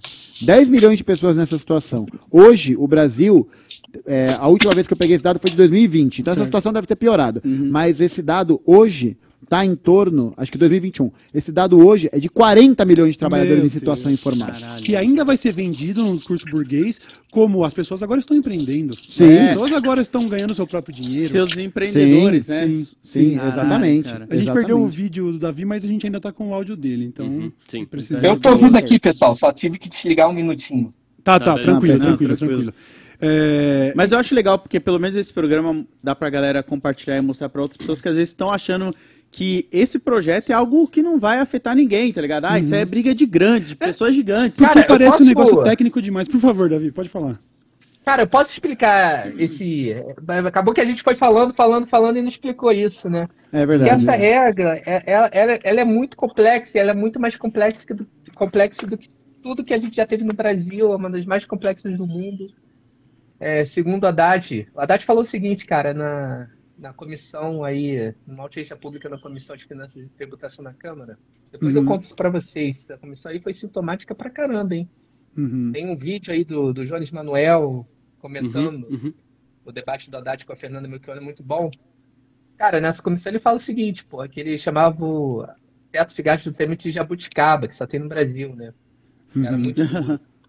Mas ele fala assim, mas pô, a nossa também não deixa de ser. Nossa, velho. A nossa não Também deixa não de deixa ser, de ser. bicho. Pelo amor Não de conheço em nenhum lugar do mundo uma regra mais dura. A frase dele, mesmo. tá, tá. É literal, é aspas. Pô, aí, ah, não, Davi, você tá colocando uma opinião sua, que é uma regra dura. Porra nenhuma. É uma aspas dele, pô. Ele que Sim, lute. Ele Tem disse. dois ele tipos disse. de problema no mundo, os meus e os dele. É, tem o que é meu e o que não é meu. Então aí, ele que falou, é ele que responda. Mas vamos lá. Tem uma lógica. Aí, ó, olha só a esperança do governo, tá? A esperança do governo para acabar isso dar certo. São dois tetos e uma regra de primário. Então se torna tudo muito complexo, tá? Antes, a FHC, Lula, só tinha meta de primário. Meta de primário é o quê? Você fazia um superávit, pode até fazer um déficit também, não tem problema. Uhum. Primário, ou seja, só calculando as despesas que não são financeiras. Despesa real, salário, investimento, constrói escola, paga salário, tira Certo. financeiro e calcula aí se você ficou com superávit ou déficit. Era mais simples, concorda? Uhum. Ao falar, vai ser de 2 esse ano, aí no próximo ano eu estipulo a meta em 1, um, ou em déficit menos 1, um, e vou nessa. Bem simples, dá para entender. Um governo de direita que assume o poder, ele bota uma meta de primário lá no alto para impedir o governo de gastar. O governo mais de esquerda, ele pode botar uma meta baixa para poder ampliar gastos. Tá? Meta de primário tem muito problema e a gente já pode criticar aqui depois, mas era isso. Então era uma regra simples que permitiu o Lula fazer uma expansão fiscal aí, expandir serviços públicos, investimentos públicos. Continuamos com muitos problemas estruturais, os direitos sociais ainda não foram plenamente estabelecidos, temos uma questão ambiental ainda engatinhando, os direitos da Constituição ainda estão muito longe, o nosso SUS está muito longe do que a gente deseja, mas teve avanços, tá? Teve avanços aí com problemas qualitativos. Beleza. O que essa nova regra faz? Ela cria dois tetos e um, uma meta de primário. Que dois tetos são esses? A complexidade dela atrapalhou muito. Então, e o governo não fez nenhuma questão de explicar isso detalhadamente, não teve estimativa de impacto. Então, eu que tive que trabalhar fazendo estimativa de impacto aqui para pensar isso. Então, tudo foi, foi trabalho aqui que, porra, a gente teve que correr atrás para fazer os cálculos. A parada é a seguinte, eles pegam e falam assim, ah, pô, agora os gastos vão crescer com base no crescimento das receitas. Então, isso é bom porque a gente vai ter que taxar rico. Tá? Primeiro argumento deles, e foi o que um monte de economista aí de esquerda que passou anos criticando a austeridade fiscal falou. É diferente do teto de gastos, que é só corrigir pela inflação. Agora Certo. a gente tem um elemento aí de receita, ou seja, se a gente conseguir mais receita, a gente consegue gastar mais com o povo. Só que aí, qual é a, a parada? Qual é o problema? E aí eu vou te falar uma crença que eu quero até a opinião de vocês, que eu tenho muita dúvida, tá? Uhum. Que é sobre a Arthur Lira. Eles colocam que os gastos vão crescer com base, os gastos do próximo ano vão crescer com base no que a receita desse ano crescer. Certo. Uhum. Então vamos lá. Que Conseguir fazer um crescimento de receita de 10%. Cre- Isso é crescimento de receita do cacete, tá? Receita de, geralmente cresce com PIB. Cresce 10%. Aí eles falam assim, porra, então a gente pode crescer os gastos em 7%. Hum. O que, que, tá, o que, que eu tô falando aqui de 10% em 7%? Para quem tá ouvindo a gente entender. É o que você tem de ampliação do seu orçamento para gastar, acima Certo. da inflação. Quando tu negocia com o Planalto, tu fala assim, pô, eu quero 2% acima da inflação, 5% acima da inflação. A inflação é só para repor. Então o teto do Temer, ele só tinha inflação, na teoria, porque na prática era muito mais. Então Uhum. você só corrigia pela inflação e você mantinha o poder de compra. Qual era o problema mais gritante disso? A população está crescendo. Então a tua família, você tem um, dois, três filhos. Então você está tendo mais filhos com menos salário, ou seja, porra, Sim. tá comendo menos. Uhum. Era a lógica do do Temer, porra. Tem mais gente precisando de saúde pública. A gente nem conseguiu chegar no patamar de saúde pública que a gente precisa. E tá caindo gasto por pessoa na saúde pública. Essa é a Uhum. lógica do Temer, beleza. Aí agora a gente fala o seguinte, porra, é IPCA, Certo. né? E mais esse crescimento. Primeiro teto, então, é esse, 70%. Aí, pô, muita gente falou, pô, então é bom se a gente conseguir crescer receita pra cacete, dado que o nosso Congresso é progressista, então a gente vai conseguir taxar os ricos, que o pressuposto é esse, tá? É, pô, Rato Lira, né, esse camarada nosso aí, né, uma, uma história, É uma premissa muito boa. Ele foi dar o JC, talvez, Sai fora, pô. Sai pra- nem, nem de brincadeira um negócio desse, pô. Pelo amor de Deus. Não, é que parece que aí, então, como esse Congresso, o Judiciário, então, todas essas esferas, elas são muito progressistas, a gente taxar rico, a gente pode gastar. Uhum. Beleza? Dado esse cenário aí de correlação de forças muito favorável. Olha só o pressuposto, né? O pressuposto é, é o oposto do que a gente faz. Só tem que Aí, taxar rico, é simples. Não, é de boa, pô. No Brasil ainda? é, não, é, tranquilo, pô. Suave. Só que aí o mercado sacou isso. O mercado falou, porra, vai que dá merda. Né? Vai que dá merda. Aí o Haddad falou, não, mas se der merda, a gente bota um outro teto. Hum. Aí tem um outro teto de 2,5%. Ou seja, se taxar 10, 20, 30, foda-se. 2,5% no máximo. Tá? Certo. Vocês estão perguntando, pô, o que, que daqui tem? Que 2,5? 2,5, sabe o que, que significa? Tipo, de expansão, de gasto? Significa menos do que o Bolsonaro em 2019. Ele botou 2,72. Meu Nossa, Deus, velho. Meu Deus, mano. É, na prática Aí, parece ó. pior do que o teto de gastos. É, porque o Bolsonaro furava. Uhum. Aí o Arthur Aham, Lira ganhava aham. emenda de orçamento secreto, tinha que furar o teto. Aí o Arthur Lira fazia o quê? Porra, meu irmão, tu tá fudido, tu vai ter que furar o teto. Uhum. Quero emenda do orçamento secreto. Aí tinha que ter PEC, 3 quintos. Uhum. A lógica Arthur Lira? Sim, a austeridade fiscal, ela garante corrupção e ineficiência no orçamento. É o oposto do que o liberal fala. O liberal fala assim, não, tem que fazer austeridade fiscal, que aí como o cobertor vai ficar muito curto, isso vai obrigar a sociedade a fazer boas escolhas. Ah. Não se uma pessoa dessa marca de essa turma. Porra, o que a gente teve com o teto de gás foi o exato oposto. Foi orçamento secreto. É Sim. comprar trator e ditadura. Entendeu? É, e aí a lógica é essa, né? Então, 2,5 é o máximo, independente de taxa rico, beleza? Aham. Vou te contar uma história aqui, ó. 2008, cara, mundo em crise. Né? A crise internacional tem nada a ver com o Brasil. Pô, Sim. em crise maior desde 2000 e... desde 1929 não tinha uma crise dessas, né? Livre mercado efi- eficiente, né? Os bancos compraram a porra toda. Aí vocês veem aquelas cenas, né? Aí no, no YouTube aí das famílias morando em barracas nos Estados Unidos, porque estavam. Uhum. Porra, crise internacional global, o que, que o Lula faz corretamente? Meu irmão, pau na máquina. Cara, em 2009, meteu 9,59%, quase 10% aí de expansão de gasto acima da inflação, Caralho. Uhum. para não deixar a economia afundar em desemprego. E ainda com Sim. o BNDES metendo pau. Chegou 2010, eleição. O que, que o cara faz? 16% de crescimento real de gastos. Uhum. Meteu um PIB de 7,5%. É. Tá? Porra, saiu com 80% de popularidade. Deu um pau no PSDB. Uhum. O PSDB tá procurando a bola até agora. o maluco, o maluco saiu costurando. Parecia o Jefinho do Botafogo. agora tá no. Agora tá no... Meu irmão, os caras ficaram procurando a bola e elegeram o Dilma.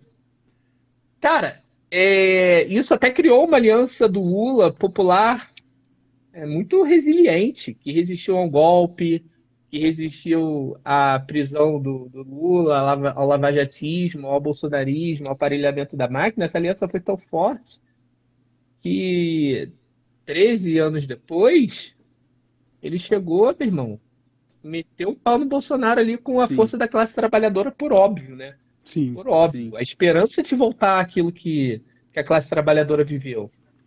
Sim. né? E aí agora a gente está com 2,5 que é menor do que o Bolsonaro estava fazendo. Então, olha só, na prática, os caras do governo chegam e falam assim, meu irmão, olha só, teto do Temer.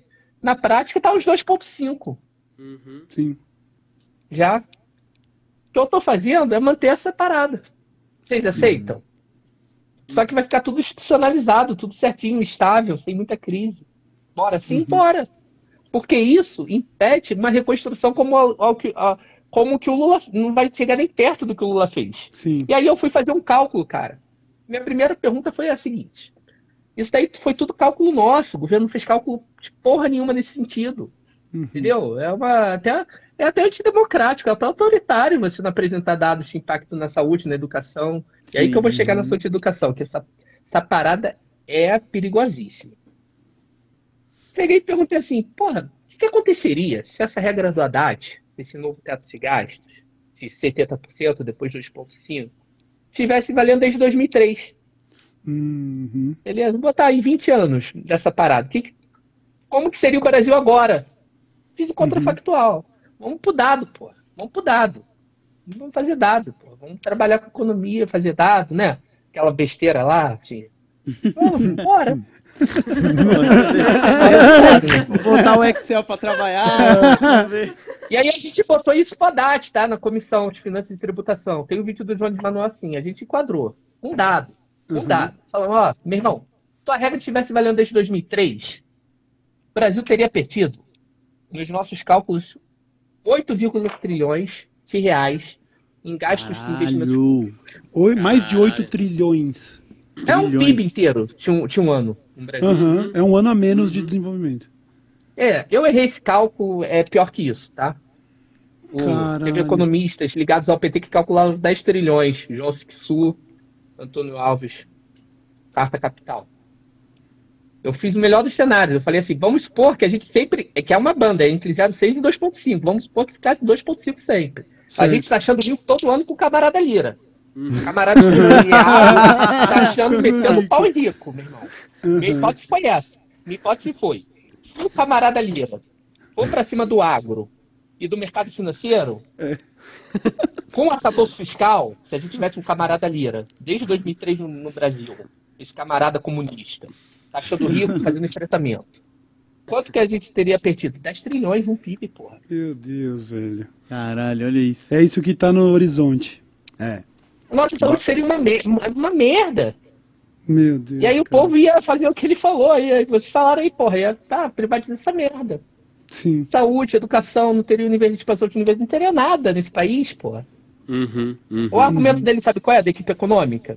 Porque naquela época, a gente tinha uma carência maior de serviços públicos e era necessário expandir. E agora que já tá tudo bom, depois do bolsonarismo, Ah. consegue, Aham. não mais. Caralho, bicho. Sim. É o argumento formal, tá? Não tô zoando. É tudo isso aí é Deus. argumento Mano, formal. Depois, quem quiser, eu posso passar aí todas as fontes. É isso, o argumento é esse. Que não precisa ter tanta expansão de gastos, só assistir a audiência pública das artes. Aham. Cara, e aí tem um lado que é mais curioso, que é patético, que é ridículo, sabe? É ridículo. É ridículo do ponto de vista keynesiano. Os caras falaram assim, mas, pô, tem uma parada boa aqui que a gente fez. A gente fala o seguinte: vamos supor que a receita afunde muito. Fique até negativo. Crise, pandemia, sei lá, guerra. Dá uma merda. A gente garante que vai ter inflação, mas é 6. Uhum. Isso é um avanço institucional, porra, já 6. Uhum. Isso é uma estupidez, meu irmão. Keynes se revirou no túmulo. Ele ficou puto com esses caras keynesianos do Brasil. Isso é. Os caras queriam ressuscitar Keynes no, no túmulo. Quando ele, porra, escutou isso, ele voltou pra vida. Isso é um absurdo do ponto de vista keynesiano. Por quê? É, vou dar um exemplo prático para vocês. O que eu acabei de dizer. Quando a gente entra em crise, a receita despencou em 2009. O que, que o Lula fez? Ele fez 0,6 ou fez 10? Fez 10. Incrementou. Sim. Uhum. Porra, tu tem que dar uma porrada, tu não tem que dar 2,5, tu tem que dar 10. Na pandemia a gente deu 30 Uhum. crescimento de gastos.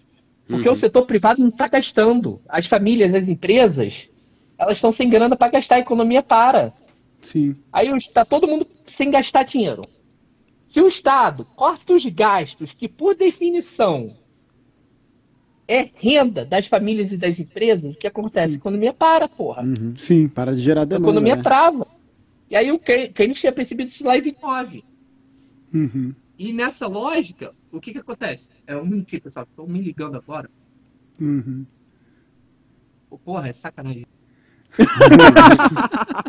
Olha aqui ó, o universo infinito. Olha aí, olha a gente lá. É, olha ali. No loop. Caralho, Não, e, e ainda tem um outro problema, que é o fato de que é, saúde e educação eram gastos que, até dentro do teto de gastos, eram sempre estáveis. Sim. E, assim, que crescia sempre com o regime inflacionário aumentando e tal. É, só que essa nova regra do arcabouço fiscal, ela vai acabar limitando até o investimento em saúde e educação. Nossa. Por quê? Porque se você precisa, você pode gastar 70% da receita nesse 100% acumulado, Uhum. é como, mas a saúde e a educação não passam por isso. Então, a curto prazo vai significar que daqui a um ano ou a dois anos vai ter uma PEC para mudar esse aparelho constitucional para falar, não, gasto com saúde e educação, que antes não mudava, agora vai mudar. Agora vai. Vai mudar por quê? Porque senão você pode imputar o Lula num crime de responsabilidade fiscal e ele tomar um impeachment, igual aconteceu com a. Dilma. Caralho, É um cara. cenário tão desastroso esse desenho. Não, é, é uma desgraça. Caralho, velho, tá vendo? Eu, eu, eu acho que a grande armadilha da parada é parecer complicada demais, Mas, porque mas é a gente não, isso. tem, não É, tem como a gente Porque não tem isso um debate tem. público É, não sobre tem como a isso, gente né? chegar Exato, no é. fute, no, no bar Não. e falar, pô, e o que, que você acha? Velho, eu nem sei. E tá os ligado? 2,5%, né? É. Não, Do quê, né? É, do que, que você tá Caralho, falando? Tipo, velho. é exatamente o que você falou. Ele já corta o debate no público, no- na classe trabalhadora, na galera que vai estar no boteco, vai estar querendo conversar sobre, e até mesmo nas redes sociais. Você não vê essas discussões. Eu, particularmente, eu não vi tudo isso da forma que eu tô vendo aqui. Exatamente. Aprofundado, explicando os pontinhos, porque é muito complicado. Sim, Sim, O exato. Davi tá, tá de volta com a gente aí. Então, foi mal aí. Tranquilo, tranquilo. Ligaram, eu tô no celular. eu apertei aqui não perturba, eu pensei que parava, só que ele só para na ligação normal, quando no WhatsApp continua. Tranquilo. Mas beleza. Aí, cara, é o seguinte. É, quem comemorou isso falando em 06 como política anticíclica, tem que reler Keynes de trás para frente, de frente para trás, que não entendeu absolutamente nada, é um estúpido. Uma pessoa estúpida ou mentirosa. Tá? Isso é burrice. Isso é burrice ou pilantragem. Uhum. E eles usaram uma categoria de Keynes para justificar que é positivo porque em crise cresce 0,6. Estupidez. É, na, na crise, você tem que aumentar fortemente os gastos públicos para compensar a queda dos gastos privados. Sim, Perfeito? sim. Então, Caralho. ele, o arcabouço fiscal, mesmo no melhor dos mundos, ele no máximo mantém a lógica atual sem Certo. gerar crise política. E no pior dos casos, que é o 06, acabou o governo, Nossa. vai embora, dá a chave da dá a chave do AP pro Lira. Uhum. Caralho, que volta naquilo que o Gustavo tava falando, daqui dois anos a gente poder estar vendo um impeachment aí. Sim, porque quem comanda. Aí as pessoas esquecem que quem comanda o Congresso é um homem chamado Arthur Lira. É essa pessoa que tem um poder político dentro do Brasil para poder mobilizar projeto, para poder mobilizar a votação da forma como ele bem entender. É a tentativa, é- eu acho que é até uma vivência. é, é, de, de duas realidades que são, por um lado, a gente tem oficialmente um presidencialismo, mas por outro lado, a gente percebe que a política central do Brasil só funciona a partir da aceitação do presidente da Câmara dos Deputados. É um parlamentarismo que acontece nas vias marginais, assim, porque no final das contas você não consegue criar oposição para isso, porque eles utilizam toda a máquina, porque não tem uma politização desse debate. Porra, aí vem me falar que não, né? O que dá pra fazer. Porra, vai tomar no cu, velho. Não, na boa, na, na boa, na moralzinha, com toda a educação do mundo. Porque você pensa, pô, a classe trabalhadora. Não, mas é o que dá pra fazer. O SUS foi criado a partir da mobilização popular. A- o impedimento da privatização da Petrobras nos anos 90 é mobilização popular. O processo de aceleração de compra de vacina aqui no Brasil em 2021 foi porque teve ato na rua. Não foi porque bateu a consciência ali do Bolsonaro que de repente observou. Não, realmente, acho que tal- talvez seja importante as pessoas serem vacinadas, né? Então é muito cinismo, né? E eu acho que é muito problemático a gente ver essas forças progressistas que dizem que é o que dá pra fazer, é o que tem pra hoje, porque é isso, porque você meio que rifa os interesses da classe trabalhadora a qualquer coisa, mas depois quem que vai tomar esse pito? tá ligado? é. Quem que vai se E fuder você nessa não tá nem levando o debate pra essa classe, pra eles olhar e falar, ó, gente, Desculpa, tá? Mas isso é o que dá pra fazer. Não, mas tem outras coisas aqui que a gente É, pode colocar na é. mesa as cartas e a gente tentar ver o que É. podemos fazer realmente. Eu, eu vi, eu vi um tweet do Lula que parecia um, um lampejo de uma, de, um- de um- uma sensatez ali, porque ele tweetou falando: ah, pessoal, vocês têm que votar no- na- nas pessoas que vocês elegem para deputados. Como se fosse um, um, um sinal de que ele fosse começar esse enfrentamento, mas não aconteceu. Não, e, E esse seria um caminho talvez viável. O Lula, que, com a popularidade que tem, deixar isso claro para todo o seu eleitorado, para todo o povo brasileiro, o que está acontecendo e como eles estão sendo enforcados pelo Lira, pela burguesia. Mas isso não parece estar no horizonte também. Às vezes até o cara que tweetou social media foi demitido. É, né? Tô ligado que tweetou isso daí. E, tipo, e evidencia muito isso, né? Como é uma posição de bravata de rede social, bravata de internet. Porque, mano, internet por internet. Tá ligado? E aí? Mas e, e o que, que a gente vai efetivamente fazer? E eu acho que é até muito problemático eh, ver essa exigência por parte, por exemplo, do Lula, desse, eu não sei desse tweet, mas olha quão problemático é isso. Não, o, o bagulho tá uma merda porque o povo vota errado. A culpa é do povo, a culpa não é das organizações políticas, dos trabalhadores, Sim. tá ligado? Que tem que mobilizar, que tem que politizar, que tem que levar esse debate. Não, a culpa é do camponês, a culpa é do trabalhador, a culpa é do operário que não sabe votar, né? Aí é, aparece isso, ah, não, você não sabe votar, a responsabilidade, você tem que aprender a votar. Mas como é que eu vou aprender a votar se eu não sei nada de política, se eu não sei nada de Exatamente, capitalismo, se eu não sei na nada base. de luta de classe, não tem... Não é isso, é o que a gente estava falando um pouco antes, né? O discurso do Mano Brown nunca esteve tão acertado de necessidade de retorno da base, e não só do uso do retorno da base, porque tem uma popularidade ali que está consolidada e uma visão política que o Lula tem, né, como político e como pessoa pública, mas é um retorno da base para politizar essa base. Porque você prejudicando a escolaridade e a saúde, o povo não vai ter a preocupação de falar, beleza, eu tô tendo uma escolaridade legal, tô aprendendo, quero aprender mais sobre política, eu quero me politizar melhor e ter uma consciência pra enfrentar essas paradas, tá ligado? Você Uhum. vai, você não tem, é o que a gente tá falando aqui, a gente não ouviu falar. Eu mesmo não sabia, eu tô aprendendo aqui, vendo como, tipo, mano, isso vai ser prejudicial pro meu pai, pra pessoas que eu nem conheço, que são de outras áreas de trabalho, porque é o que dá pra fazer. E é um jeito até, eu não gosto muito desse adjetivo, mas é um jeito até covarde, né? É um negócio meio. É, é, é meio, é muito rebaixado, né? Porque em 2016, 17, quando aprovou teto e reforma trabalhista, teve manifestação que foi rolar lá em Brasília. E o Davi lembra disso, da polícia descendo helicóptero na galera, Foi. descendo bomba de gás em professor. A gente perdeu, mas a gente perdeu tentando se mobilizar Tentando e tentando lutar coisa. contra isso. Hoje em dia, nada. Uhum. Silêncio. Eu acho que muito disso é motivado por essa sensação de vitória, Vencemos. sabe? Na eleição presidencial. E aí a gente talvez se sinta menos motivado. É uma vitória ou talvez- falsa, né? É, só Tipo que assim- agora tipo, as instituições públicas vão começar a ser prejudicadas e a gente sabe por o PT, né, a comunicação deles é horrível. Aham. Só que a gente já viu nos últimos quatro anos como o, o bolsonarismo ele sabe se comunicar com as Sim. pessoas. Sim. Né? E vai se apropriar dessa E, crise e com certeza, com Aham. certeza. Pois é. Sim. Olha só, eu tinha programado aqui pra gente falar, até no começo do programa eu falei sobre a gente falar também sobre o marco temporal, indicação do Lula, do próprio advogado para STF, mas eu acho que esse está sendo um programa bem completo sobre arcabouço fiscal, e eu acho que talvez seria legal a gente ir para as perguntas da galera também, porque hoje eh, seria um programa pra gente ficar cinco horas no ar, mas infelizmente a gente tem um teto de horário por questões de agenda. A gente tem o arcabouço Na verdade, a gente- Um novo teto de horário. É, o novo né? teto de tá horário. teto de furando o segundo teto, É. porque o primeiro era começar meio-dia, aí furou. É porque a gente tá num momento de crise, então a gente vai ter que manter o programa ali no 06, entendeu?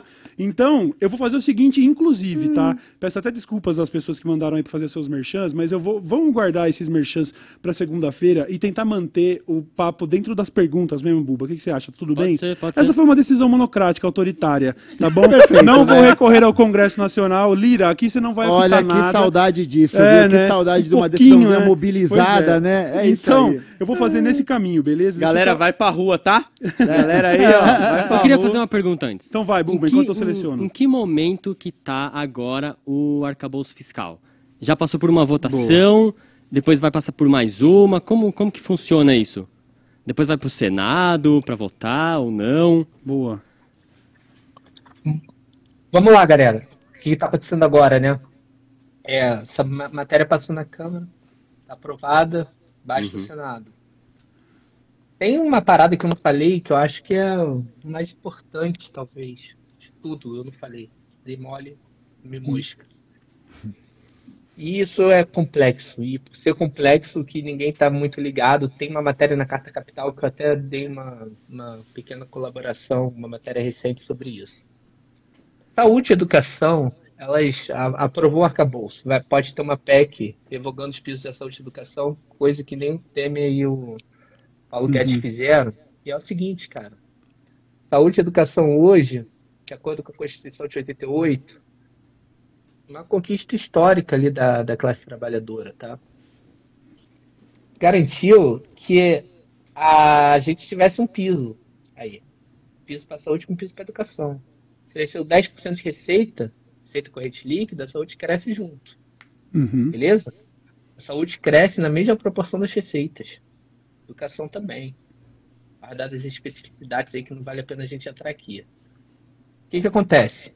O piso do Haddad, ele permite um crescimento de todas as despesas, um crescimento geral de 70% em relação às receitas e os gastos. O que, que eu estou falando aqui?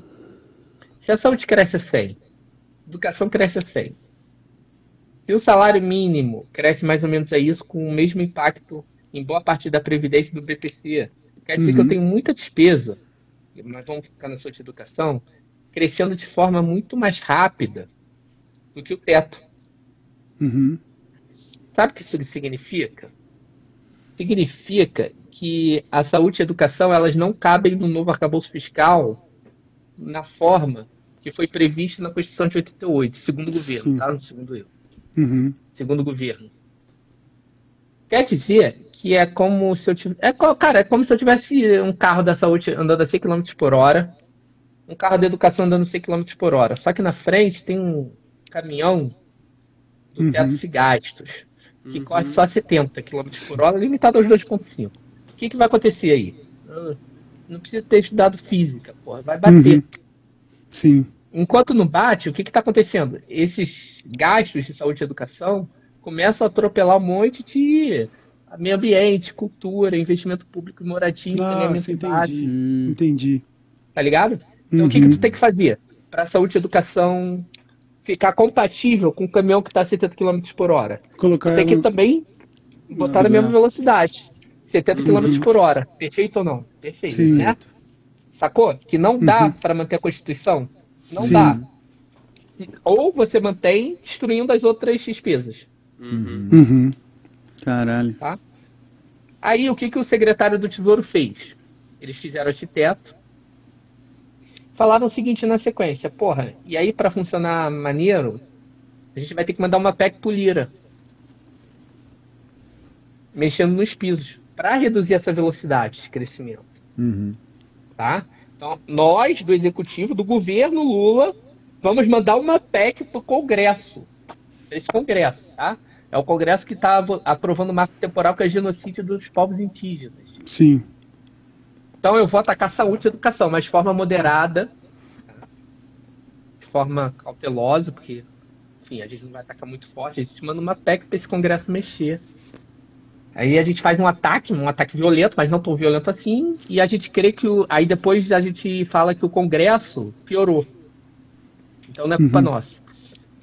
E foi anunciado isso, cara. Que vai ter uma PEC, tá? Anúncio, anúncio formal já. Vai ter uma PEC alterando os pisos, porque ele cria um problema para o arcabouço fiscal. Hum. Secretário do Tesouro, em uma entrevista, ele fala o seguinte: a gente vai mudar a lógica, então a gente vai passar a atrelar ao, ao crescimento do PIB per capita. Então a gente vai sair da lógica atual para o PIB per capita e isso dá menos volatilidade, então é bom. Aí, cara, como é que você interpreta isso? Você não interpreta, porque é grego, porra. Uhum. Uhum. Essa é uma das hipóteses e tal, e ninguém ligou. Aí eu falei, porra, que sacanagem, vou fazer a conta. Sabe o que Aí eu falei, porra, vou fazer contrafactual de novo. O que aconteceria se a gente aplicasse a regra dele para a saúde desde 1998? Hum. Nossa. A gente teria perdido 40% de tudo que a gente tem na educação, na, na saúde no Brasil. Caralho. Meu Deus. Meu. Deus. 40%, mano.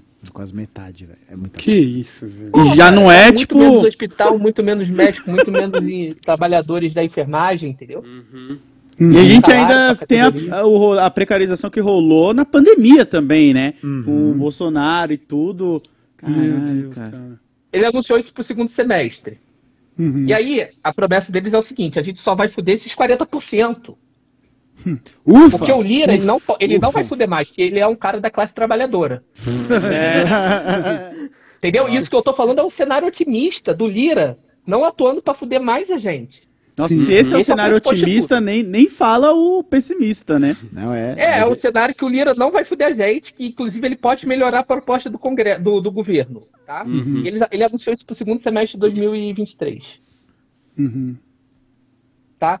É daí que a Tebet fala que o Haddad colocou uma granada, Granada assim, no no colo. colo, porque eles estão Uhum. precisando dessa PEC para bater as metas, Uhum, porque a saúde e a educação elas começam a gerar problemas.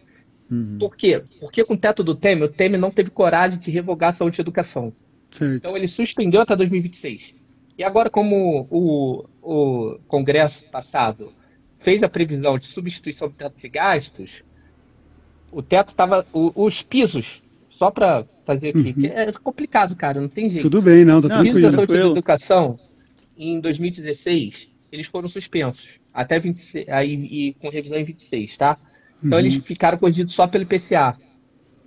Mas eles Certo. voltariam quando o teto acabasse. Em 26, na lei complementar, ou agora que a gente antecipou essa revisão, tá? Então eles Uhum. voltaram. E os pisos da saúde e educação em qualquer teto de gastos desse tipo, eles geram problemas. Por isso, inclusive, que o Temer fez por PEC o arcabouço Uhum. dele, o teto dele, e não por lei complementar. É, Foi exatamente por isso. Porque na época ele percebeu o seguinte, porra, se eu passo o teto de gastos, depois eu vou ter que fazer uma PEC para saúde e educação. Uhum. Então eu vou ter que aprovar uma lei complementar e depois eu vou ter que aprovar uma PEC. Tá? Uhum. Regra fiscal não precisa ser por PEC. Por isso que o teto no Brasil é por PEC, é por causa da saúde e da educação. Aí o que ele fez? Falou, meu irmão, ó, a gente vai ter que fuder saúde e educação, vou fuder de uma vez. Aí ele faz uma regra fiscal por PEC, porque para fuder saúde e educação tem que ter PEC. Uhum. Aí por isso que ele mandou a PEC da morte, PEC 45. Agora não, o governo falou o seguinte, porra, vamos fazer um jogo tático aqui, porque aí eles usam bastante a tática, estratégia, relação de esforços. Primeiro a gente faz o arcabouço. Uhum. Aí o arcabouço não vai caber saúde e educação. Vai virar uma granada sem pino. E aí, como vira uma granada sem pino, a gente, e a gente toma golpe se não cumprir, Hum. a gente fala que tem que ter uma PEC. Sim. E a esquerda que ficar criticando essa PEC é a favor do golpe. Uhum. Sim. Caralho. É, checkmate, né? É. Você é a favor do golpe no Lula, cara? Ou. Então, não. Então, é criada uma situação que ele, eles fizeram um grande projeto de país, a equipe econômica, parcelado, em parcelas. Uhum. E no mesmo. o- aí o que, que o cara anunciou? Porra, você tá fudendo saúde e educação, meu irmão, como é que vai ter hospital? Aí ele falava, a gente vai fazer as chamadas PPPs, anunciado também por eles, tá? Eles anunciam três PPPs. Saúde, educação e uma que eles chamam de florestas. Poder 360, joga aí, PPPs florestas. Uhum. Não é um nome que eu tô dando, eles que deram. O que, que saúde e educação eles fazem? É, o argumento dele, formal, do Rogério Serão, secretário de Tesouro. Porra, o Estado tá quebrado, não tem dinheiro, porque os caras aprovam uma regra impedindo o Estado gastar dinheiro. Sim. Aí eles falam que o Estado não tem dinheiro, tá quebrado. Eles quebram, eles falam que o Estado tá proibido de se gastar. É tipo você ganhar 10 mil reais e alguém falar que você só pode gastar mil, tá ligado? Uhum. Aí você tá quebrado logo. Esse é o pressuposto. Aí, porra, aí os caras falaram assim: ah, meu irmão, agora a gente vai ter que recorrer ao setor privado porque eles que têm dinheiro. Então eles vão construir escola, saúde, eh, hospital e o cacete com PPPs. Isso é uma lógica de aprofundamento brutal do que começou com as OAS na lei de responsabilidade fiscal, principalmente no governo Fernando Henrique Cardoso, que já é um problema. Uhum. É um problema de privatização da gestão. Então a gente vai entrar numa lógica de também é, é privatização generalizada. E aí não é nem, nem aparência de não ter fins lucrativos tem mais. Uhum. É com fins lucrativos, é bolsa de valores, financiarização. E aí, cara, sabe qual é a grande sacanagem disso tudo? Hum. Que ele fala que o setor privado, como o Estado não tem dinheiro, tem que pedir ao setor privado, né? Uhum. Aí tá lá, então o setor privado vai construir o hospital e a escola. Eu quebrei a saúde, quebrei a educação, quebrei piso, quebrei tudo. Só que sabe de onde que veio dinheiro? BNDES, cara. Uhum. BNDES anunciou que vai dar o dinheiro pro setor privado construir o hospital. Aí, o argumento dele é, a gente vai ter que se fuder na mão do setor privado, porque a gente não tem dinheiro pra construir. Só que, porra, é eles que estão dando dinheiro pra porra do setor privado construir, meu irmão. Sim. É tipo você emprestar dinheiro, você paga, você não, você tem, pega o dinheiro teu, e dá pro, seu, pro cara construir um apartamento. E depois você aluga o apartamento. Aham. Tá ligado? Sim, pra E mandar aí eles falam que isso é muito técnico. Isso é uma engenharia técnica. Porra, vai roubar assinatura do cacete. Cara, é o Chaves comprando churros. É, é, exato, então. Porque isso tá anunciado, meu irmão. Então os caras vão construir o hospital com dinheiro do BNDES. Aí vai vender esse serviço pro município. Beleza? Aí qual é a lógica deles? Se o município der calote, a União é fiadora. Nossa. Vão mandar um projeto de lei ou MP. Uhum. O setor privado não entra com nada. Só entra ganhando lucro. É socialização de todo, de absolutamente todos os custos e privatização de absolutamente todos os lucros. Sim. Cara, isso é Que expoliação. Eles estão. É um processo de cercamento dos serviços públicos. Sim. Aí, Caralho. que isso é, é PPP de saúde. O Bolsonaro tentou fazer essas PPI, PPIs, né? Enfim, PPI, PPP. Fazer as PPIs da saúde. O hospital é em Guarulhos, aí em São Paulo, tá? Infantil. E aí ele tentou. Mandou um decreto para iniciar. Beleza? Uhum. Os partidos de esquerda, meu irmão, foram para cima do cara. Meteram um pau e fizeram o chamado PDL. Inclusive tem um da deputada Fernanda Melchior do pessoal, mas tem de outros partidos. Sabe o que, que o Bolsonaro fez quando tomou pau? Hum. Falou: "Meu Irmão, eu não tô fazendo isso não, vocês estão mentindo, mas eu vou é, revogar o decreto. Uhum. Ah, Vocês estão mentindo, mas eu vou revogar porque eu não quero problema. O cara percebeu que não tinha correlação de forças para fazer isso. Sim. Sim. Que ele ia se fuder. E a gente tá fazendo isso agora. Uhum. Aí eles anunciaram, aí isso daí é a lógica da saúde. Então, cara, veja só que se não encaixa. Você faz austeridade, reduz serviço público para abrir novas esferas de acumulação para o setor privado que está tentando recompor taxa de lucro, Sim. espoliando Sim. o que é comum, espoliando o comum. Então você está avançando numa lógica de brutalização da mercantilização. Inclusive, quando a gente olha a, uma Tabata Amaral se colocando contra essa lógica para o Fundeb, a gente começa a ficar muito preocupado. É. Porque É. ou a gente vai partir do pressuposto que a Tabata Amaral também, como a gente aqui, é muito revolucionária e muito esquertista, uma defensora da saúde muito radical, da educação, sei lá, né, educação no Fundeb, no caso dela, o Fundeb, Uhum. né? Ou a gente é esquerdista, ou, e todo mundo é sensato, ou tem um problema grave aí. É. Velho, Ou até ela percebeu aí- o tamanho do problema. é. E olha o pressuposto, como é que um governo, nessa situação que o, que o Lira, esse giro que o Lira fez essa semana, ameaçou desmontar todos os ministérios, se não fizesse o que ele queria, que era da emenda parlamentar, dar ministério, demitir inimigos dele dos ministérios, inimigos dele é, ligados ao Renan Calheiros, que ele e o Renan Calheiros come, o pau quebra, aí em Alagoas para eles dominarem, então ele mandou demitir o filho do Renan Calheiros, segundo a imprensa. O cara tá querendo mandar no Brasil. Você vai mandar uma PEC para ele atacando saúde e educação? Hum. Aliás, é um. É, é, assim, com todo respeito ao governo e equipe econômica. Meu irmão, tu é meu inimigo se tu mandar essa PEC, tu é meu inimigo. Diálogo é o cacete. Sim. Diálogo é o cacete. Tu tá atacando a Constituição de 88, que é um negócio que, porra, que nunca foi é, colocado em prática. E tu tá Uhum. dando um retrocesso, um negócio que nem a gente nem conseguiu avançar ainda no SUS que a gente quer. Sim. Porra, a gente tá Caralho. lutando contra o S, você tá fazendo um negócio muito pior que o S, porra. E tu vai mandar isso pro Lira ainda? É isso mesmo? Uhum. Vai mandar essa porra pra mão do Lira, pra esse congresso que tá fudendo tudo, que tá matando indígena. Tá destruindo os povos indígenas. Porra, marco temporal é crime de genocídio. Você vai mandar esse cara decidir o futuro da saúde e educação no Brasil. Tu vai fazer isso? Porra, aí tem que ir pro pau. Fazer o quê? Sim. Ficar escutando quieto? Foda, né? É foda pra caralho, meu Deus Meu do céu. Deus do céu. É um Tenso hoje, abismo, hein? Isso é um abismo. Tenso.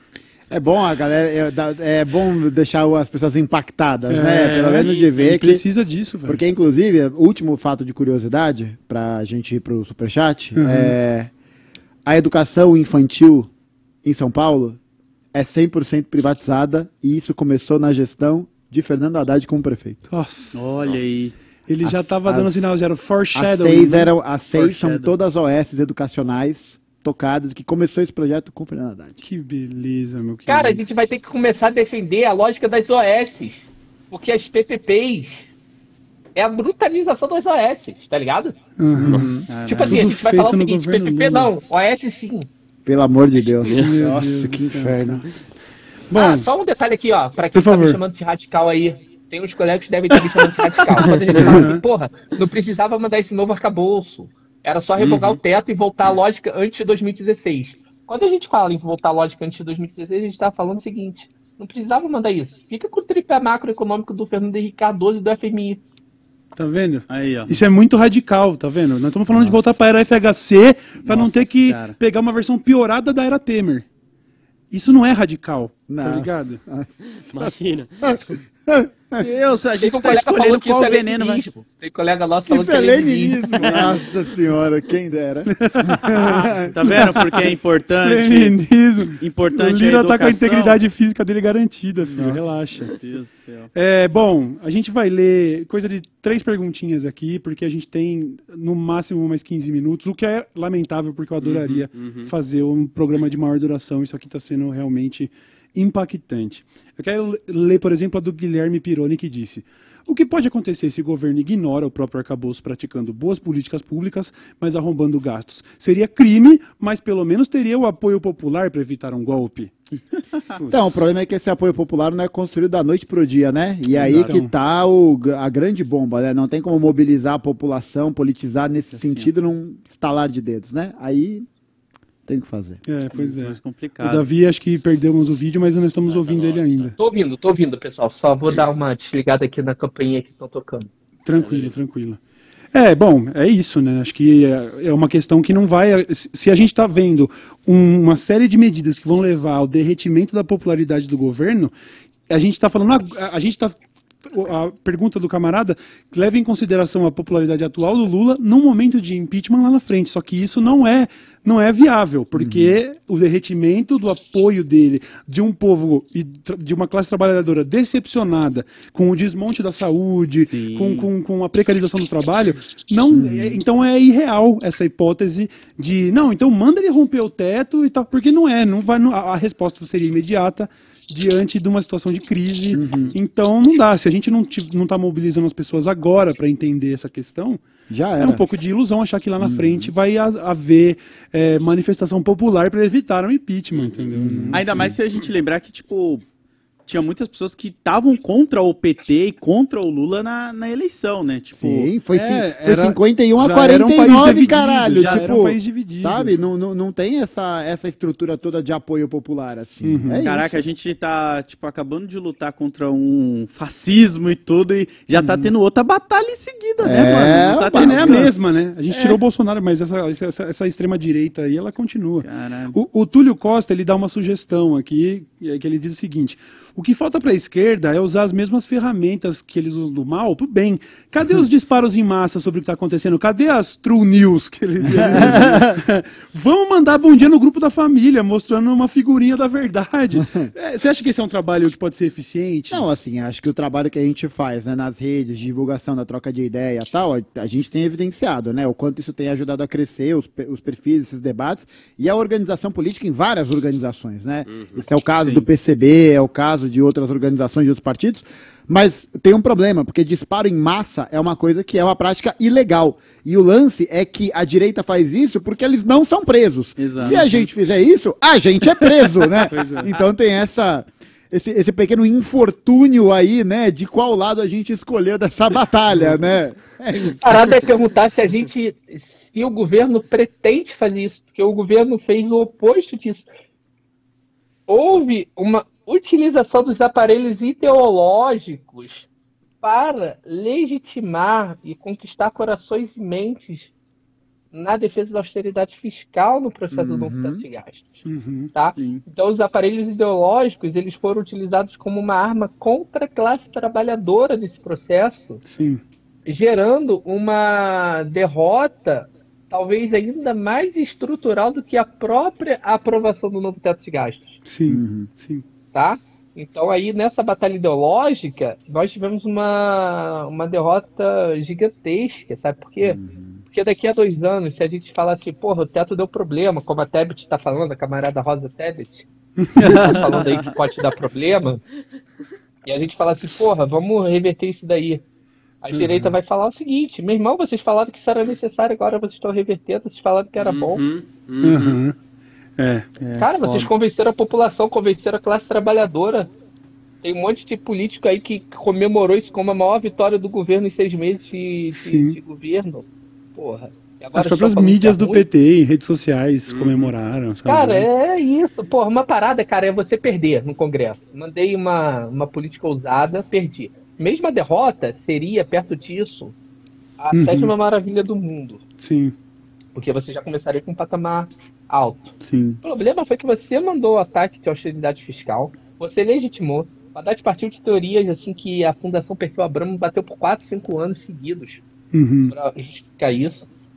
E aí é, piora um pouco no Congresso, com o aval dele, com a legitimação dele também no Congresso, com os piores no Congresso, que é a Fundeb Piso da Enfermagem. Fundeb Piso da Enfermagem, galera, ó, daqui, ó, não, podia deixar de falar, porra, tava Por favor. O, o camarada Temer, Temer não é camarada, é o reformista, né? Social-democrata. E também o camarada Paulo Guedes. Os camaradas não botaram o Fundeb em teto, tá? Certo, nem eles. Nem eles. Nem eles colocaram. E aí, qual é a nossa. Nossa, não, minha não, pelo amor de Deus.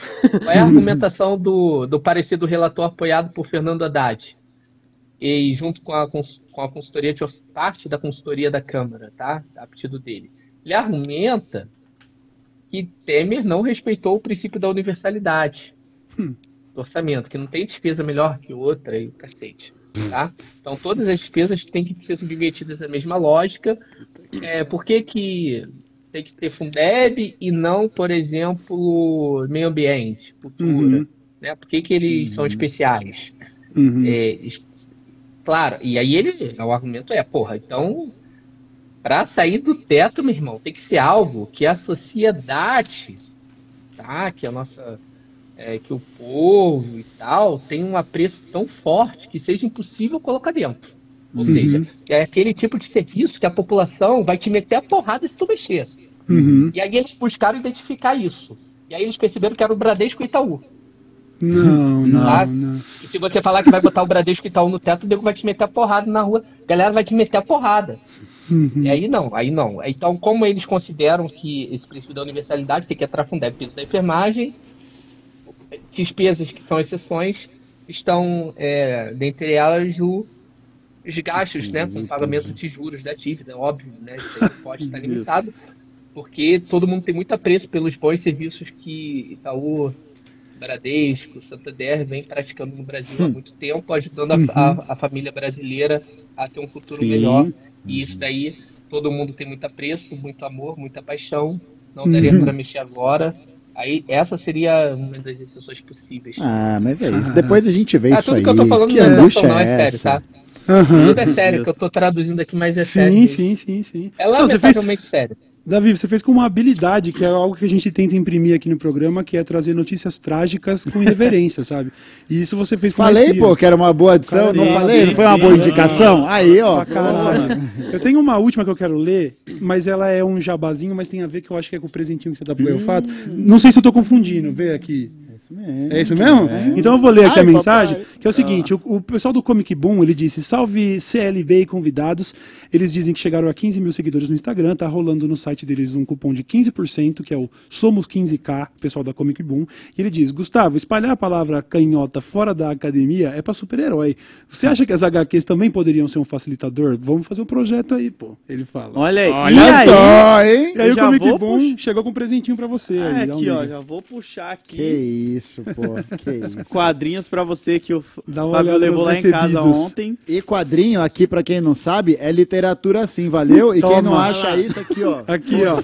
Vai tomar no cu junto com o Haddad. Aí, ó, certo? É isso. Porra, muito forte, hein? Olha lá, ó. Che, Quadrinhos toma. você. 3 aqui pra mim, aqui, Toma. ó. Ó, ai, ai, papai. Forte Boa. demais, hein? Caralho, porra, que isso, O que mais que temos aí? Caralho, Palestina do Joe Saco. Isso é Porra. lindo, hein, tá? Olha Isso isso, é aqui. lindo. Toma. Nossa senhora. Só, só qualidade, Porra, só, Que filho. isso, Comic, foi a Comic Boom que mandou. É, diretamente lá do Tatuapé, eles ficam lá no Tatuapé lá. A loja do, da Comic Boom, foda pra caramba, Essa aqui mano. eu não conheço, Acasos do Destino. Esse aqui eu não tô Esse é ligado, foda, mas olha mano. que da hora, velho. Foda, foda. Porra, valeu demais, hein, Comic Boom. Valeu, dá Comic Boom. demais, pô. É isso. Rapaziada, dá uma olhada aí no cupomzinho deles. Eu queria agradecer muito ao Davi Decache que esteve aqui com a gente, deu uma verdadeira aula com irreverência, coisa que é Foda. difícil fazer num tema tão denso.